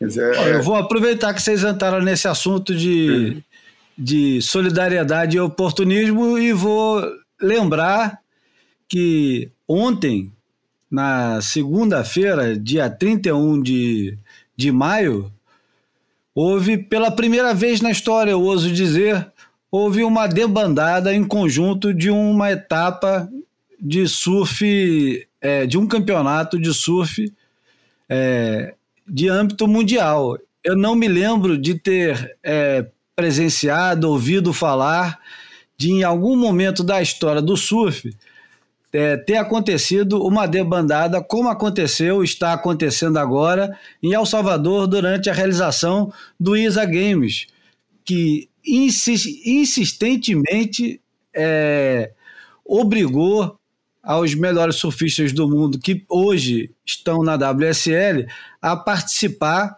do, da etapa, da etapa não, do campeonato que é anual e que não fazia o menor sentido porque todos já estão classificados. Ele, o, o Fernando Aguerre, a Isa, exigiu a presença dos principais surfistas do mundo, todos que estão classificados deveriam comparecer ao campeonato se quiserem competir em Tóquio. Foi uma decisão, é, para começar, uma decisão errada, ditatorial, uma decisão descabida, uma decisão sem compaixão nenhuma pelos camaradas que estavam do outro lado do mundo. O pessoal acabou de passar quase dois meses na Austrália, depois de pagar os pecados todos, 14 dias dentro do hotel. Quase três meses, é? Três meses, pronto. É o pessoal longe de casa e tal. Eu não estou querendo que vocês tenham pena dos surfistas, não é isso. Eu não tenho pena deles. Mas é uma puta de uma sacanagem você fazer o sujeito ir até El Salvador para é, fazer parte de um desfile com 540 outros surfistas. Isso é sacanagem, cara. No um pleno Covid. É um ato de vaidade e de poder, não é mais nada além disso, cara. Como é um ato de vaidade e de poder, toda todo o sistema de classificação privilegiar é, os Jogos Pan-Americanos sobre os World Surfing Games, cara. Não tem motivo nenhum para isso. É só porque a fundação, só porque quem fundou a Associação Pan-Americana, que é a única do gênero que tem no mundo, foi o Fernando Aguirre. E ele, como presidente da ISA, se ele acha tão importante ter uma associação pan-americana, por que, que ele não fomenta também a associação pan-europeia, ou pan-africana, ou pan-asiática, para tornar as coisas iguais? Entendeu? Por que, que só a única que existe tem direito a colocar dois surfistas automaticamente, os vencedores dos Jogos Pan-Americanos na, na, nas Olimpíadas, e acontecer uma situação absurda, como por exemplo a peruana Sofia Mulanovic ganhar o World Surfing Games contra países do mundo inteiro e não poder ter a vaga, porque a vaga do Peru já está sendo ocupada pela vencedora da, do, do peruana do, do, do, dos Jogos Pan-Americanos, que foi disputada só com países americanos, cara.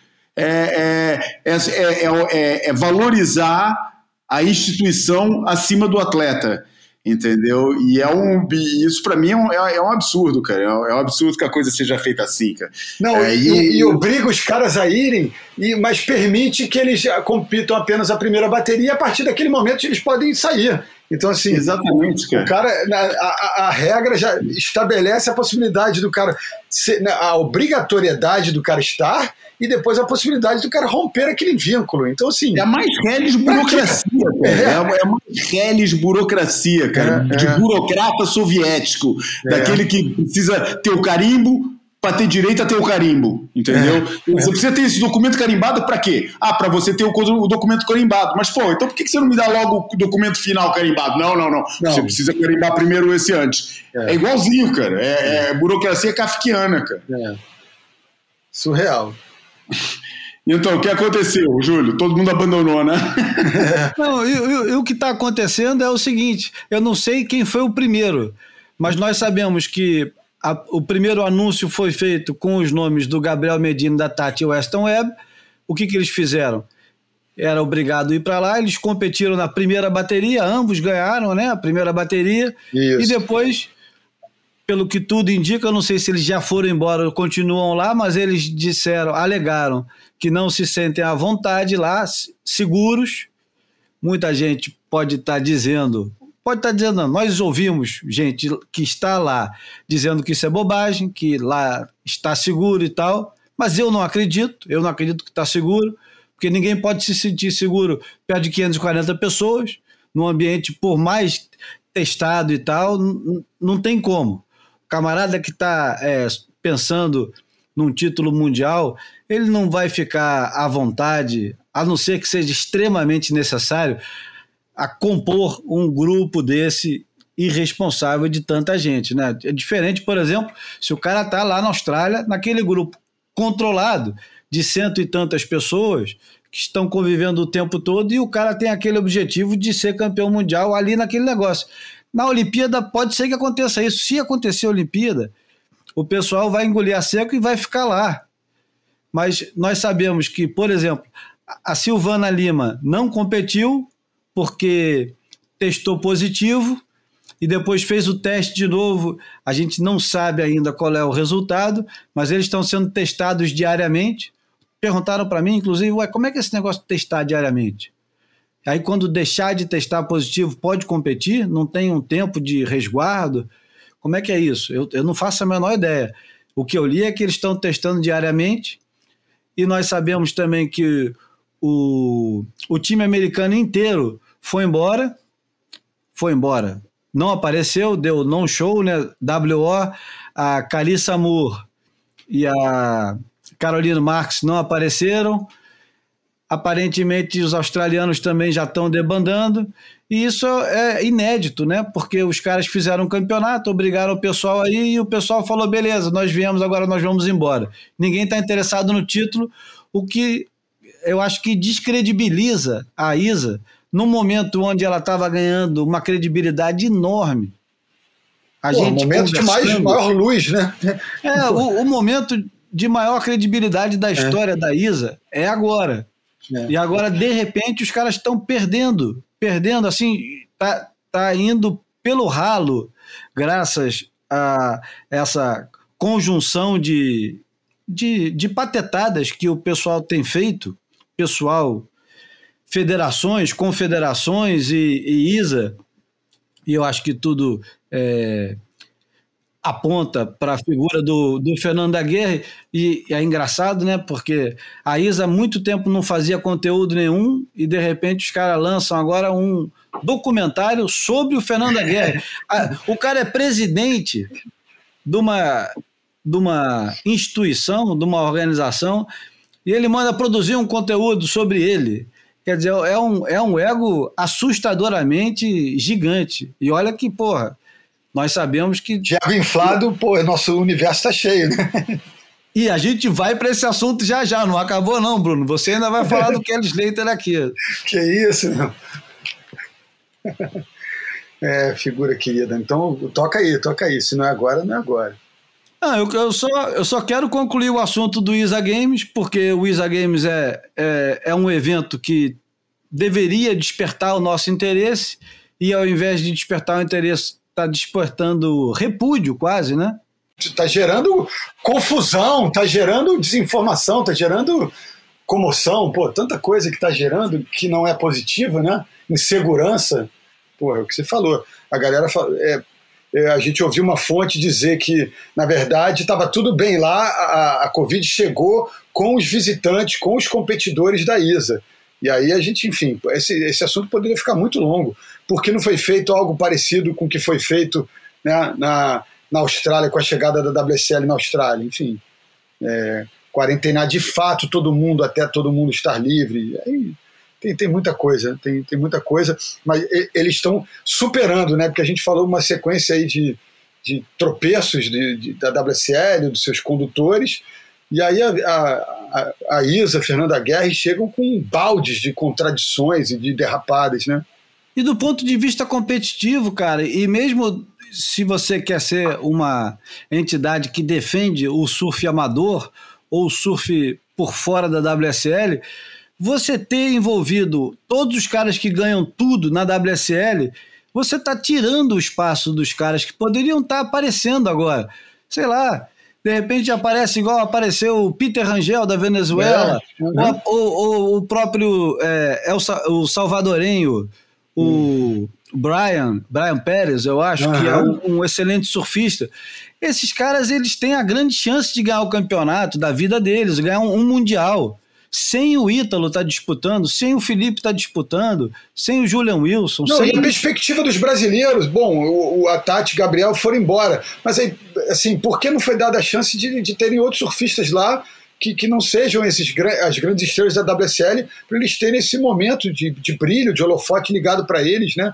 Quantos surfistas brasileiros sem calendário, sem, sem oportunidades? Então, assim, se obriga as grandes estrelas a ir lá, mas permite a elas que abandonem o evento. E aí o Brasil fica sem representação, enfim. Incoerências, inconsistências, derrapadas. Nossa. João, você escreveu sobre o, o assunto. É, não escreveu exatamente sobre o assunto, mas escreveu e caiu nesse assunto. Se você tivesse que escrever agora, o que, que mudaria no teu texto? Cara, é, eu para começar, é, eu achei muito estranha essa obrigatoriedade dos surfistas aparecerem lá. Eu estava certo que isso era uma coisa que estava falado, porque o texto do acordo entre os dois indica que existia a obrigatoriedade de participar em algum ou ambos os ISA World Surfing Games, algum ou ambos se referindo ao de 2019 no Japão a, ou a esse de agora, que era suposto ser no ano passado, mas que passou para esse agora de El Salvador. Eu nunca pensei que fosse obrigatório é, participar nos dois. E eu acho que o texto, qualquer, se o texto é esse mesmo, eu não consegui chegar no texto mesmo, eu vi fontes citarem isso. É, e eu acho que qualquer advogado de um atleta que tivesse se classificado pelo WCT e que tivesse estado presente no Japão, se quisessem tirar a vaga dele por não ter ido a El Salvador, facilmente é, encostaria a Isa é, no, no, no é, em tribunal. Mas, e, e, por isso eu achava, fiquei surpreendido é, com, com essa questão. Mas tirando isso, não, cara, é, é aquilo mesmo, cara, é o que eu falo. O, o, o espírito olímpico é uma coisa que eu acho que vários atletas devem sentir, vários agentes diretos do esporte devem sentir esse negócio do espírito olímpico, de conquistar uma medalha e tal, mas eu acho que a grande questão aqui é a questão dos dinheiros, e ainda não foi bem analisada essa questão dos dinheiros, entendeu? E entender que o poder, que, que, que, que essa, essa essa, essa ânsia olímpica é motivada pelo potencial financeiro que a coisa tem acima de tudo, cara. Essa história do reconhecimento, cara, porra, sabe, o que, que é esse negócio do reconhecimento, cara, é, do, do, do, surf como esporte, cara? Para quem que isso é importante, cara? Se não para quem quer ganhar dinheiro com isso, cara? Você se sente maior, é, é, diminuído ou aumentado pelo reconhecimento que alguém faz? Ainda existe isso, cara? Pô, isso existia há 20, 30 anos atrás, cara. Hoje em dia, ficar aqui lutando por reconhecimento, isso não, não, não, não para mim não faz sentido, cara. Acho de uma infantilidade, de um provincianismo é, gigante, cara. Acho que os esportes existem e que se conquistaram a vaga, ótimo, cara. É, é, e acho que não tem nada a ver, sabe? Acho que um esporte maturo tem esse, tem esse espaço para crítica, né, cara? No, no, qualquer unanimidade para mim me cheira a, sabe, a, a, a, imaturidade. Eu acho que o, que o espaço da maturidade é o espaço da, da, da, coexistência crítica no meio entre aqueles que concordam com as coisas e aqueles que não concordam, né? Esse, esse negócio de todo mundo estar movendo na mesma direção, todos juntos de braços dados. Acho um negócio muito, muito é, é, imaturo. Um, por isso é normal que existe muita gente que não concorde com os Jogos Olímpicos, acho ótimo isso, acho normal que existe muita gente que concorde, que viva o esporte de outro jeito, acho isso maravilhoso e tal, mas as razões principais por trás disso são as razões financeiras, como sempre, né? É, o, é negócio, como o desenvolvimento de, do, de, desses esportes servem principalmente os interesses de quem tem um interesse direto nele, e o interesse é sempre o, o, o dinheiro é, e o retorno que isso, que isso, que isso vai, vai trazer.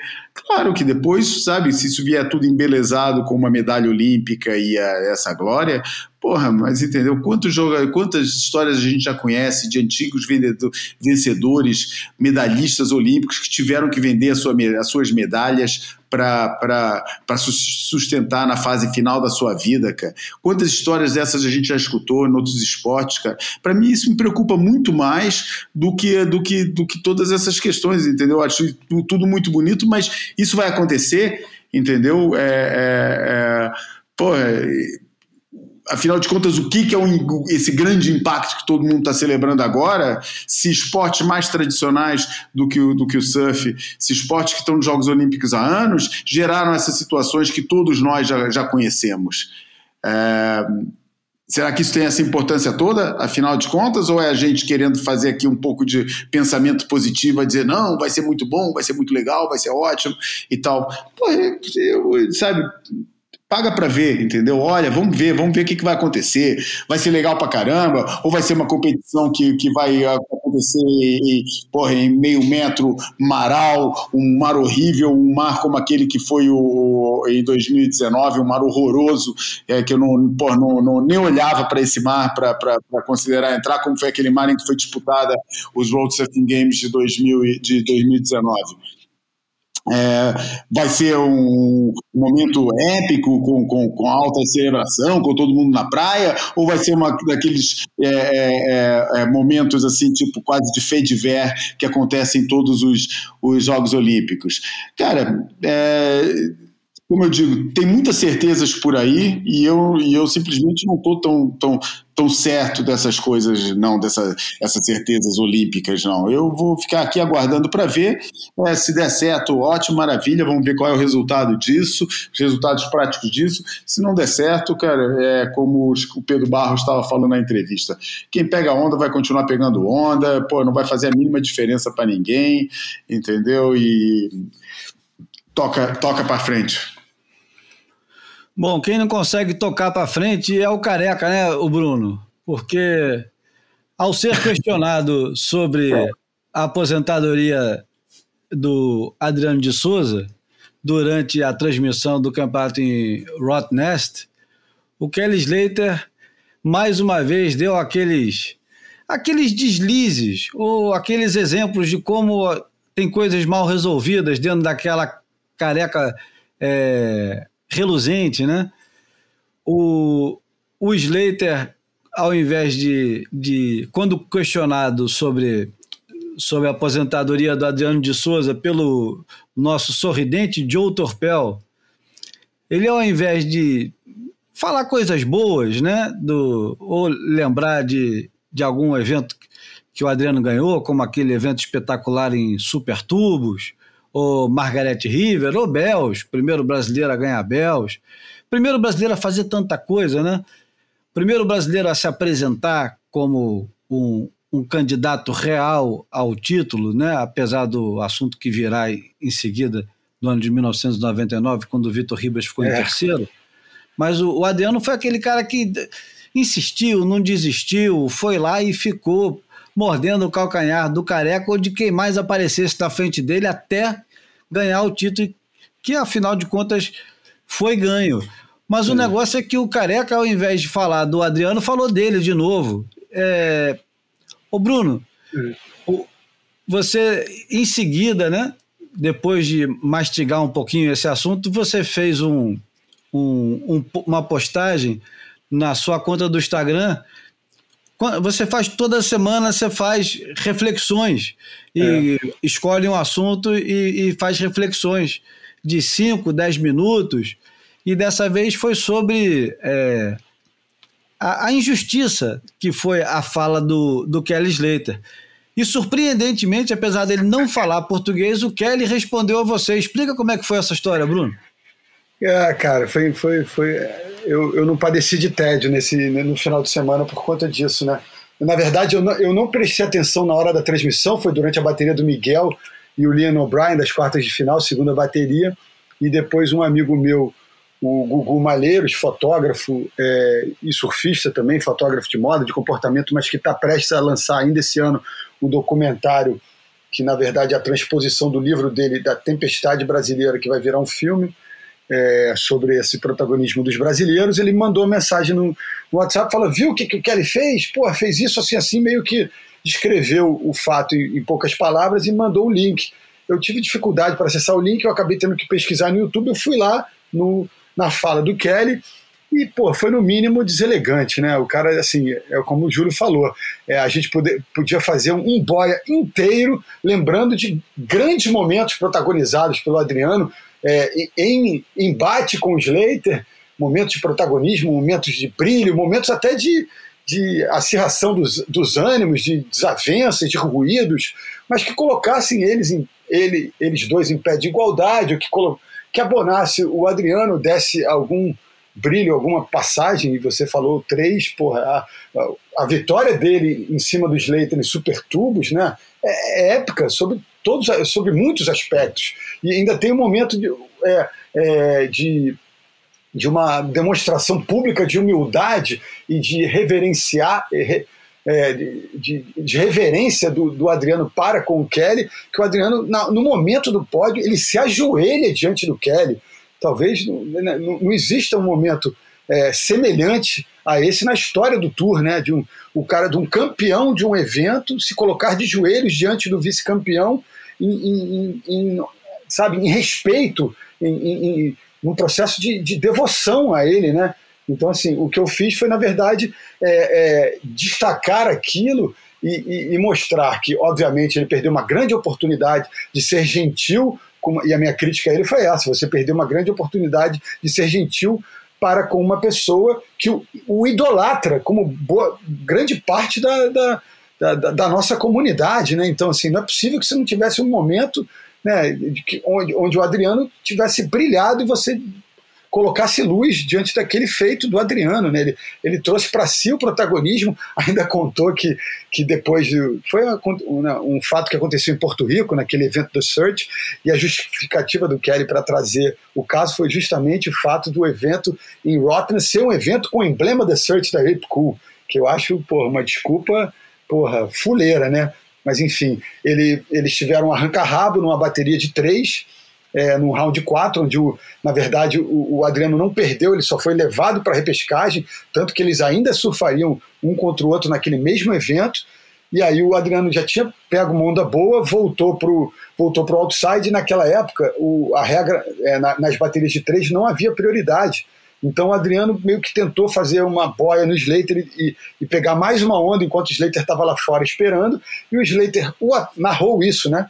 Narrou que atropelou o Adriano, surfou a onda, o Adriano foi penalizado com uma interferência, ficou aos prantos, saiu da água desorientado e porra, é, optou por ir para casa, que era a pousada onde ele estava, a hospedagem onde ele estava, era muito longe, que ele teria que ir de carro, mas ele fez questão de pegar as três pranchas e andar duas horas até o lugar onde ele estava hospedado para tentar, enfim, apagar aquela, aquela emoção negativa, entender o que tinha acabado de acontecer narrou que a, ele, Slater, narrou que a mãe dele deu uma bronca no Adriano. O que, que você está fazendo com meu filho? Que absurdo! Ainda disse também que o Jadson chegou a confrontá-lo, ele, Slater, falou: pô, o que, que você fez com meu amigo? Meu amigo está aos prantos ali. Enfim, é, narrou todo esse acontecimento. E aí, na verdade, é, é, eu trouxe tudo isso para tentar estabelecer uma reflexão que a gente tem que é, entender, aceitar é, que, que os nossos ídolos são pessoas, seres humanos passíveis de erros, de deslizes, de, de, né, de, de, de, questões mal resolvidas, e na verdade a gente tem, tem que separar um pouco essa idolatria esportiva, técnica, da, da, da, questão da admiração pessoal. Né? Então, assim, a gente pode admirar essas pessoas pelo que eles fazem em suas profissões, mas a gente tem que ter uma visão crítica de quem eles são como, como seres humanos. E aí o Slater, é, enfim, eu acho que eu, um erro que eu, que eu assumo foi não tê-lo marcado. Já que eu quis fazer a reflexão, já que eu quis citá-lo, eu deveria ter mar, é, marcado ele naquela publicação. Muito embora ele não entenda português, ele poderia traduzir o texto com apertando dois botões. E eu não marquei, mas um acho que um seguidor meu marcou o Slater. E aí ele veio para o debate comigo, falando que eu fiz um clickbait, que eu estava querendo audiência, pro, que o meu público deveria estar tá curtindo, tirar do armário sentimentos negativos em relação a ele. E aí eu, eu na verdade, é, eu, eu vi a resposta dele e já era tarde da noite. Eu falei: quer saber? Eu vou dormir, vou, vou dormir sobre o tema, tentar ter uma noite de sono minimamente reparadora e no, no dia seguinte eu respondo ele. E foi o que eu fiz. Tentei ser o mais educado e cortês possível e falei a ele que, na verdade, ele perdeu a oportunidade de apenas ser gentil com uma pessoa que o idolatra, como a maioria de, de nós aqui nessa, nessa comunidade que ama tanto esse, esse esporte. É, eu acho que ele, na verdade, o que ele, o, ele, ele até fala que não. Ele até comenta que essa não vai ser a última oportunidade que ele vai ter para falar do Adriano. Ele falou, então se ele sabia isso, pô, por que ele não começa com algo agradável e depois vai para os bastidores, para as histórias é, caricatas da, da, relação dele? Por que, que ele tem que começar com uma história que é mais sobre ele próprio do que sobre o Adriano? É, exatamente. Isso soa desculpa esfarrapada e necessidade porra, urgente de um apoio é, terapêutico, né, cara? Porra, o cara tá ali assistindo o Adriano fazer aquilo que ele, pelo, que ele mais uma vez está perdendo. Ele já assistiu o Joe Parkinson sair celebrado, já, já, já assistiu o Mick Fanning sair celebrado, e de repente ele se vê ali na, na, na, na situação ele tá de preso, né? Ele tá preso é.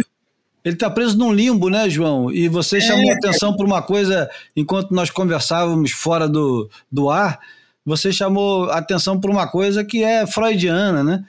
Ele enxerga no Adriano hoje o, o, o exemplo que ele não consegue de jeito nenhum assumir, que é de sair do. de encerrar a carreira. Saiu, estou é. satisfeito com o que é. eu fiz e agora vou parar. E ele deve olhar para o Adriano, como você disse, com muita inveja. Falar assim, porra, o cara conseguiu, mas é.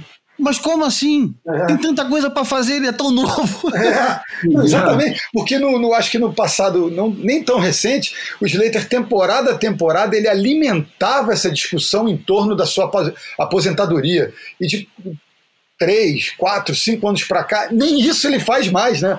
Ele não consegue planejar a própria vida e, e, e nunca consegue devolver para as pessoas que o seguem informações acerca disso, fica sempre meio errático, né? Aí sai de uma, de uma lesão para outra, de uma narrativa para outra, ah, agora vai, agora não vai, ah, puxa, enfim. É... E, e como tem tempo livre, né? Impressionante, que ele se devota a responder e, e, se deixar, ele vai, se você fizer uma tréplica, ele vai de novo responder aquela tréplica e, e não sei até quando, né? Pois é. Eu acho que se querer fazer o papel do psicólogo barato aqui não, cara, eu acho que fica muito claro todo, sabe, toda a história familiar dele, de porra, do pai, da mãe, de, de negligência, sabe, de enfim, é, isso tá, fica surgindo, né? Porque essa necessidade de atenção que ele, que ele tem é, é muito, muito patológica, cara, sabe? Todo mundo tem um pouco de, de sabe, de carência, de, mas, pô, no, no caso dele é um negócio, porra, é, é, é, patológico mesmo, cara. Não, ele não consegue se, se libertar disso, cara. E, e uma vez um, um amigo meu, diretor de uma publicação musical, me falou que o principal motivo para os regressos dessas bandas, esses músicos que já estavam aposentados há um tempão, ou que separaram da banda principal e depois nunca tiveram o mesmo sucesso como, como atos solo, e tal, que nunca é grana, é que esses caras estão todos cheios da grana, não é? A questão não é grana, a questão é a, é, é é a, é a saudade da adulação, entendeu? Só que no esporte isso é mais difícil acontecer, cara. Uh, no, na música você tem sempre os saudosistas, né, que, que são capazes de pô, pagar fortunas para ver músicos que passaram há anos do seu, do seu, do seu ponto, do ponto alto das suas carreiras por uma questão afetiva, uma questão de, de, de é, sabe, de memória pessoal, de relacionamento com esse artista e tal, da, sabe, assistir aquele seu último momento e, claro, sempre aquela expectativa, quem sabe se não, se não encara ali no fim da carreira um momento sublime daquele cara que soube se reinventar e soube se adaptar e tal.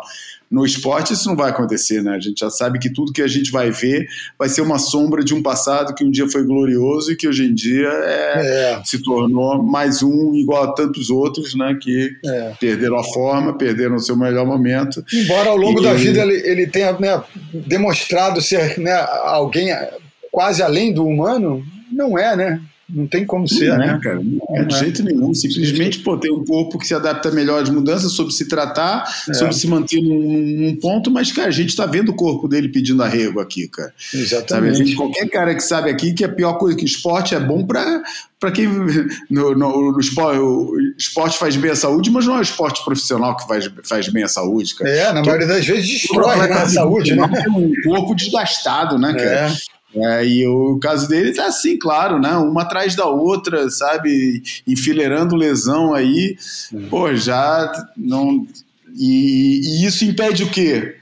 Pô, será que ele vai se retirar no momento de, de lesão? É. Ou será que ele vai ter aquilo que o Adriano está tendo, que é um ano inteiro de tour, em que cada bateria dele é um momento de celebração, Exatamente. é um momento em que os caras botam para cima, porra, estamos aqui vendo um campeão mundial, é. porra, no seu último ano, é. porra, e, ele, e, aqueles abraços que ele recebe depois de cada bateria, sabe? O Kikas, quando ganhou dele em. em... Onde é que foi que o Kikas ganhou dele? Foi em Margarete?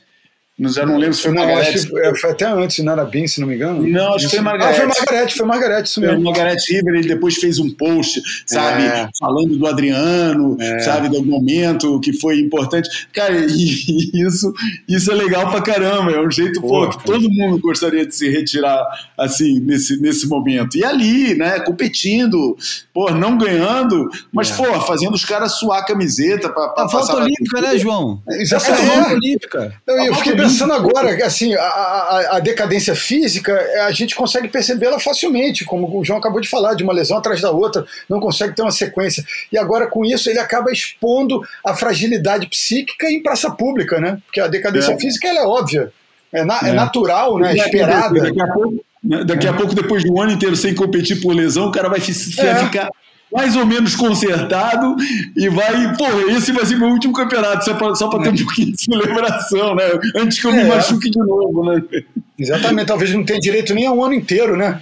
Vai fazer que nem o Mick. Vou escolher uma etapa, olha, Bells é o meu encerramento. E aí eu lembro uma passagem rápida que tem a ver, mas não tem tanto, mas eu acho que é saborosa, que eu fui tirar uma foto com o Mick em 2018 em Bells, e eu exibi uma, uma certa ansiedade para tirar foto, encontrei com ele mais de uma vez, ele, porra, cara, calma aí, cara, tá parecendo que eu vou morrer, porra. Aí eu falei, não é que você vai morrer. Aí eu fiquei meio sem jeito, falei, mas não é isso. Talvez eu não te encontre mais, enfim, eu não sei quando que eu vou te encontrar. Eu fiquei sem resposta. Então, acho que dá para fazer um, um, paralelo, né? Essa dificuldade do Slater estabelecer esse, esse fim, esse ponto, esse ponto de chegada, né? é, eu acho que acaba tem essa coisa, eu acho que inconsciente de estar tá enfrentando o fim, né? Está enfrentando o fim e tem essa simbologia da, da morte. Eu acho que é, é isso. Ele, tá, ele, talvez ele inveje o Adriano, mesmo que inconscientemente, de, de, ser mais uma vez ser tão determinado ao, estabelecer um, um projeto para si, né? E o projeto é, é, é, é, o fim, né? Mas é o fim de uma etapa da vida. É isso que o cara com tantos projetos para tocar, eu fico impressionado que ele não, não consiga é, transpor essa energia para esses outros ambientes, né? É, o principal projeto dele que ele não consegue cumprir de jeito nenhum é aposentar. É. Esse, esse é que ele é, não, não consegue lidar com o assunto, então ele ele está lidando tá lidando mal com o negócio. Para piorar a coisa, um golfista acabou de ganhar um evento, foi o mais velho golfista a ganhar um evento profissional aos 50 anos. Lembrando que ano que vem o Slater faz 50, né? Em, em fevereiro. Aliás, ele faz aniversário muito próximo do Adriano, faz no mesmo dia do George Smith, né? 12 é. de fevereiro. 11, 11. 11 de fevereiro, é. 12 é o Adriano, né? É, o Adriano, se não me engano, é 13. Pronto, 13. É. E o número do Zagalo, né? É. é. Múltiplo de 3 agora. Vamos para 99, que está na hora da gente, pelo menos, ir andando para a porta. 1999, ano do título do Marco Luciano. Marco Luciano. Finalmente, depois de quantos anos ele estava, 99, ele, ele entrou em 83, 84. O cara estava 15 anos naquele chove não molha, e entrava e saía, e parecia que ia ganhar, não ganhava. E abandonava, depressão, ganho Abandonava, de enterrava a prancha é. e chorava, e depois voltava, e parecia que ia ganhar e não ganhava. E finalmente, em 1999, ele ganha aqui no Rio de Janeiro, né? Ganha por antecipação no Rio de Janeiro. Incrível. Em segundo lugar, fica o Tasboro. Essa é a primeira vez do Tasboro em segundo? É, a primeira vez dele em segundo, é, é. E em terceiro lugar, só 100 pontos de diferença do Tasboro, Vitor Ribas. E presta atenção que nos top 16 da ASP de 1999, de brasileiro só teve o Vitor Ribas. E ele foi o melhor brasileiro até então em terceiro lugar. E ele chegou no Havaí precisando de um resultado, mas disputando o título. Ah, não, disputando o título não, porque o Oquilupo tinha ganho, mas eu acho que a conta estava errada, cara. Hum. Eu acho que o, o Vitinho chega no Havaí com uma chance remota de ser campeão mundial. Eu me lembro é. dele ter falado isso para mim, que as contas estavam erradas. E a gente pode perguntar isso para ele um dia. Ou ele pode responder também por aqui, porque ele, ele nos ouve de vez em quando. E o, o Vitor, na última etapa, no Mountain Dew Pipe Master, perde na quarta de final porque é Slater que ganharia o campeonato na final é, com o Shane Werner. Shane Werner. Werner. Werner. É. E, o, e o Slater faz a maior média da história da SP até então numa final. Ele faz é, um 10, um 9.9 e um 9. Tudo para o backdoor. Na oitava estava um backdoor bonito, volumoso. E lembrando que quando ele encerrou, ele, ele completou, né, confirmou o X em 98 no, no Pipe Masters, aquele, aquele que a gente lembrou na, no episódio passado que o Patterson ganhou. Ele não competiu o circuito de 99 e apareceu só para tirar o doce da boca das crianças no Pipe Master, né? Exato. E, é. ele, ele ganhou do Oquilupo na semifinal. Uma bateria que foi apertada, 24 a 22,5, foi bem apertado. O Oquilupo poderia ter ido para a final e quem sabe podia repetir o que o Adriano e o Ítalo fizeram, que é campeão do Pipe Master e campeão mundial. Poucas vezes aconteceu isso, né? pouquíssimas, né? Com o Andy, é, com Andy em 2003. 3, 3, o segundo título. É. Bom, o, o Vitinho teve um ano espetacular em 1999, fez uma final com, com o Oquilupo é, em feed, não foi? Isso uma final bem apertada, não foi uma final tão fácil, apesar da, da superioridade do Oquilupo naquele tipo de onda. parece que a final, eu me lembro que não foi fácil e que poderia ter dado Vitor, né? É verdade, foi, foi bem parelha. E, enfim, ainda teve terceiro no Rio, tiveram outros resultados. Vitinho estava ali na, na briga mesmo. Outro campeonato interessante que tivemos em 1999 foi a oitava etapa do WCT, que teve um pódio inteiro de brasileiro, acho que pela primeira vez na história, né? Ah, na Elite sim, né? Já tivemos é, Pepe e Daniel naquele. Ah, naquele não, mas não, não com, com três, três caras, né? Nas é, primeiro, segundo e terceiro. O Neco ganhou a etapa de Huntington com o Fabinho em segundo e o Vitor Ribas em terceiro, empatado com o Sani Garcia. Isso.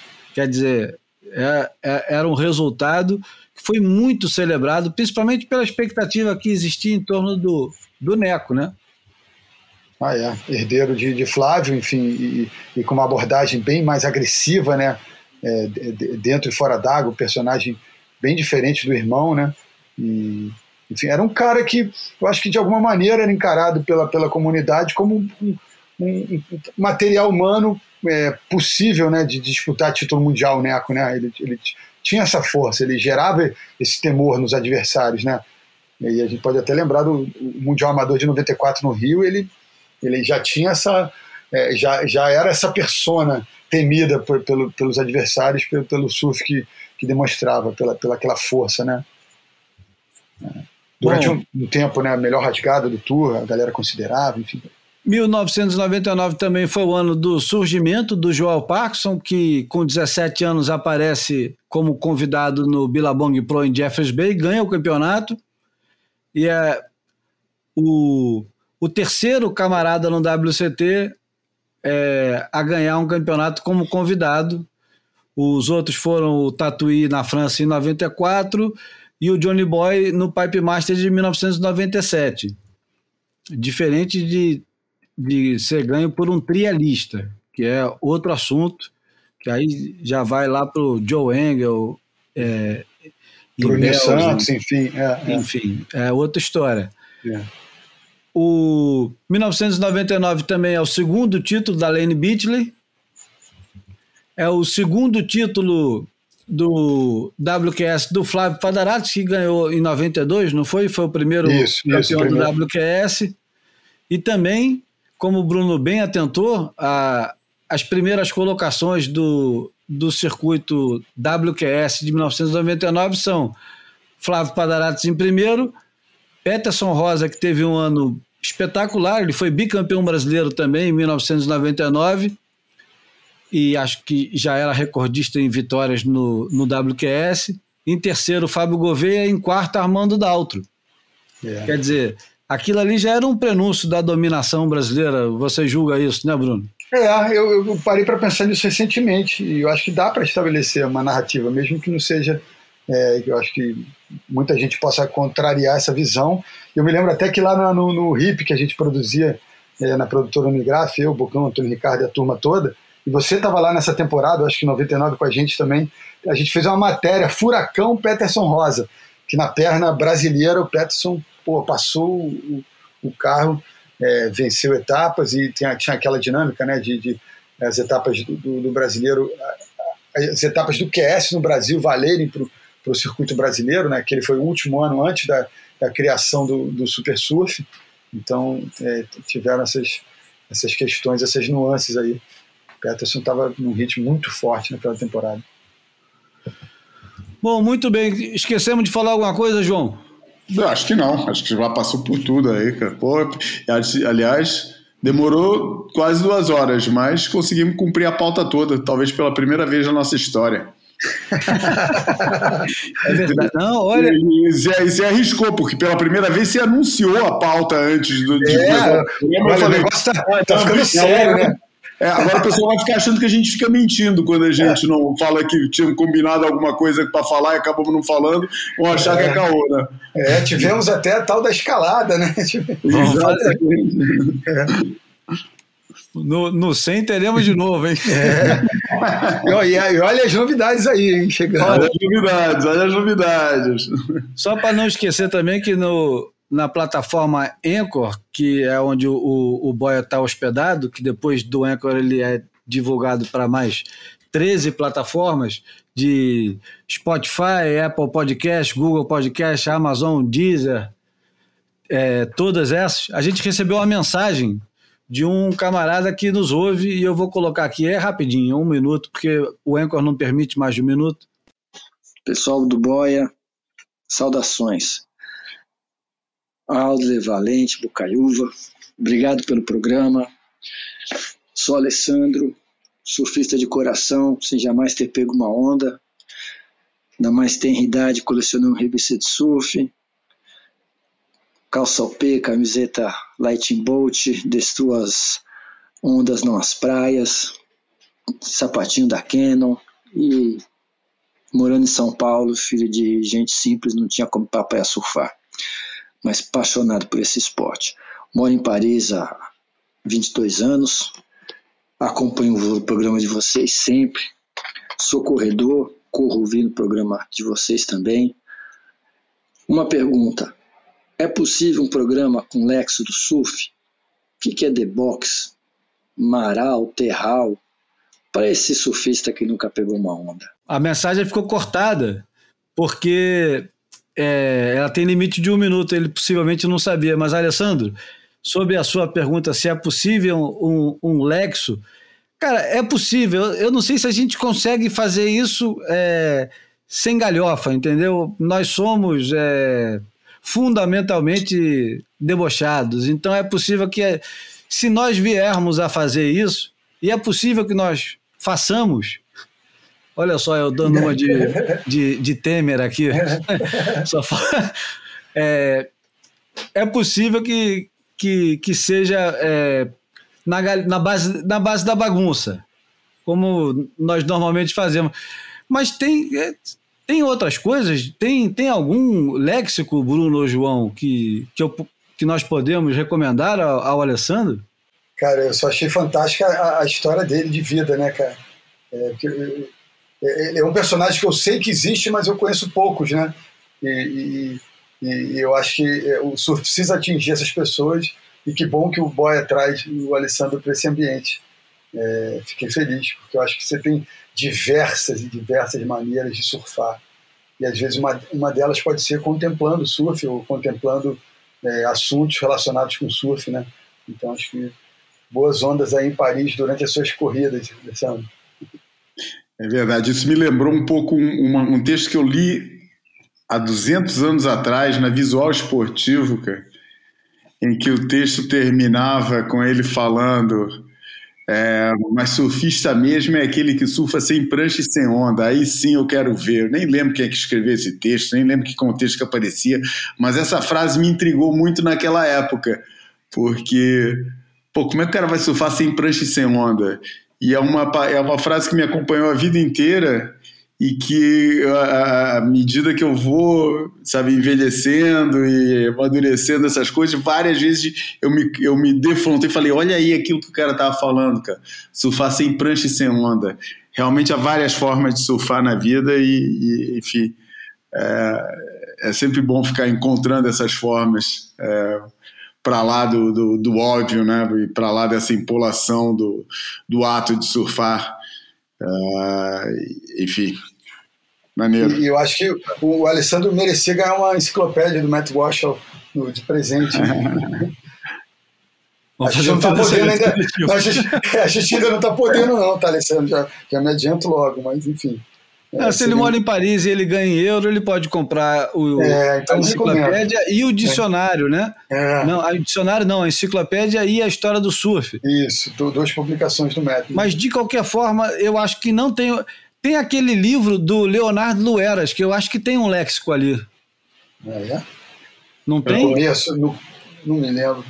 Cara, o melhor, o, o léxico, o melhor que tem é, um, é, um, é uma compilação que chama The Surfinary mas isso deve ser difícil de achar por aí. Quer dizer, deve ter nas, nas Amazon, nas, nos eBays da vida, deve achar, mas tem um que chama The Surfinary, é, que é, aliás teve duas edições, eu tenho a primeira edição, e, e, é bem completo isso. Tem várias, com muito californiano, como é óbvio, mas com muitos termos australianos também. É, uhum. Prefácio escrito pelo Cork Carroll. E Enfim, esse é o, ah. é, é, seria a escolha mais óbvia, cara. Eu comprei no, na Austrália uma vez, mas era um léxico é, de, de, de, de, língua, língua de rua australiana, slang words in Aussie. Aí, esse não, não, é exatamente sobre surf, mas é bem interessante. É, esse surfinary é o óbvio, realmente é a coisa mais. É isso mesmo, é, é, é, o, é o dicionário do surf. Mas tá aí é uma ideia boa. É cheio, é cheio de. É bem legal o livro, é todo cheio. Tem cheio daquelas marginaisinhas, tipo que o Sérgio Aragonês fazia na MED. Sabe? É todo ilustradinho, cheio. É bem legal o livro. Maneiro, tá, tá. Boa recomendação. É, fica a dica, né? Quem sabe a gente não faz também, né? Pô, do boy ia ser interessante, hein? Banhado, na ironia, banhado na ironia imagina, e deboche. brasileiro, de norte a sul, cara. Pô, eu lembro de uma matéria que a Fluir fez há anos atrás, que eu achei bem legal, cara, que era como eram as manobras, mas do jeito que a molecada chamava. Daí tinha escovada, ah, já nem lembro, cara. Tinha várias assim, eu achei, eu achei uma matéria legal. Falei, pô, vamos botar como a molecada chama as manobras, em vez de ficar sempre falando de top ten ou de batida, uhum. não sei o quê. A molecada tem outro jeito de chamar, vamos fazer uma matéria matéria com essas manobras e o jeito que os moleques chamam. Da época do, do Black and Decker, que a galera tem o slide reverso, a galera chamava de Black Isso, and Decker, Black com a da furadeira é, Black and Decker que, que rodava assim circularmente. Bom, chegamos ao fim então do Boia número 99, só mais um e já chegamos ao 100, que merece ser celebrado. Se conseguiremos ou não celebrar, isso já é outro assunto, mas merece. É, queria agradecer ao Bruno Bocaiúva e ao João Valente pela companhia nessas últimas duas horas e 80 minutos. e, e apelar para a turma não se furtar de colaborar com o Catarse, de compartilhar o Boia, de avaliar onde der, onde não der também. O Boia ele só existe porque vocês nos ouvem, vocês é, respondem, vocês é, elogiam, insultam, compartilham e apoiam. Então, não se furtem de fazer isso. É, Para terminar hoje, vou colocar uma música de 1982, de um disco chamado A Broken Frame, do Deepesh Mode essa música foi parar na abertura do Free Ride 2, que é um filme que foi pouco visto, mas um filme muito bom do Bill Delaney e que tá perdido por aí. E essa música eu nunca vou esquecer no Hotel Nacional quando começou a tocar essa música e eu fiquei obcecado. Falei, caramba, que, que música é essa? Eu já ouvi em algum lugar, talvez na Fluminense é, fui procurar e aí descobri que era do Depeche Mode, deixa eu ver que banda é essa. E aí acabei comprando um vinil, um vinil é, de segunda mão, que até hoje eu tenho, e o nome da música é Nothing to Fear. Enfim, não temos nada a temer, né, João e Bruno? Pô, bela mensagem de encerramento, galera. Pô, gostei, Júlio. É isso aí, galera. Vamos lá. Vamos tentar fazer desse 100 um momento especial para todo mundo, para nós e para os ouvintes também. Vamos se empenhar aí essa semana para tratar desse assunto. Aquele abraço. Abraço, valeu, galera. Abraço a todos.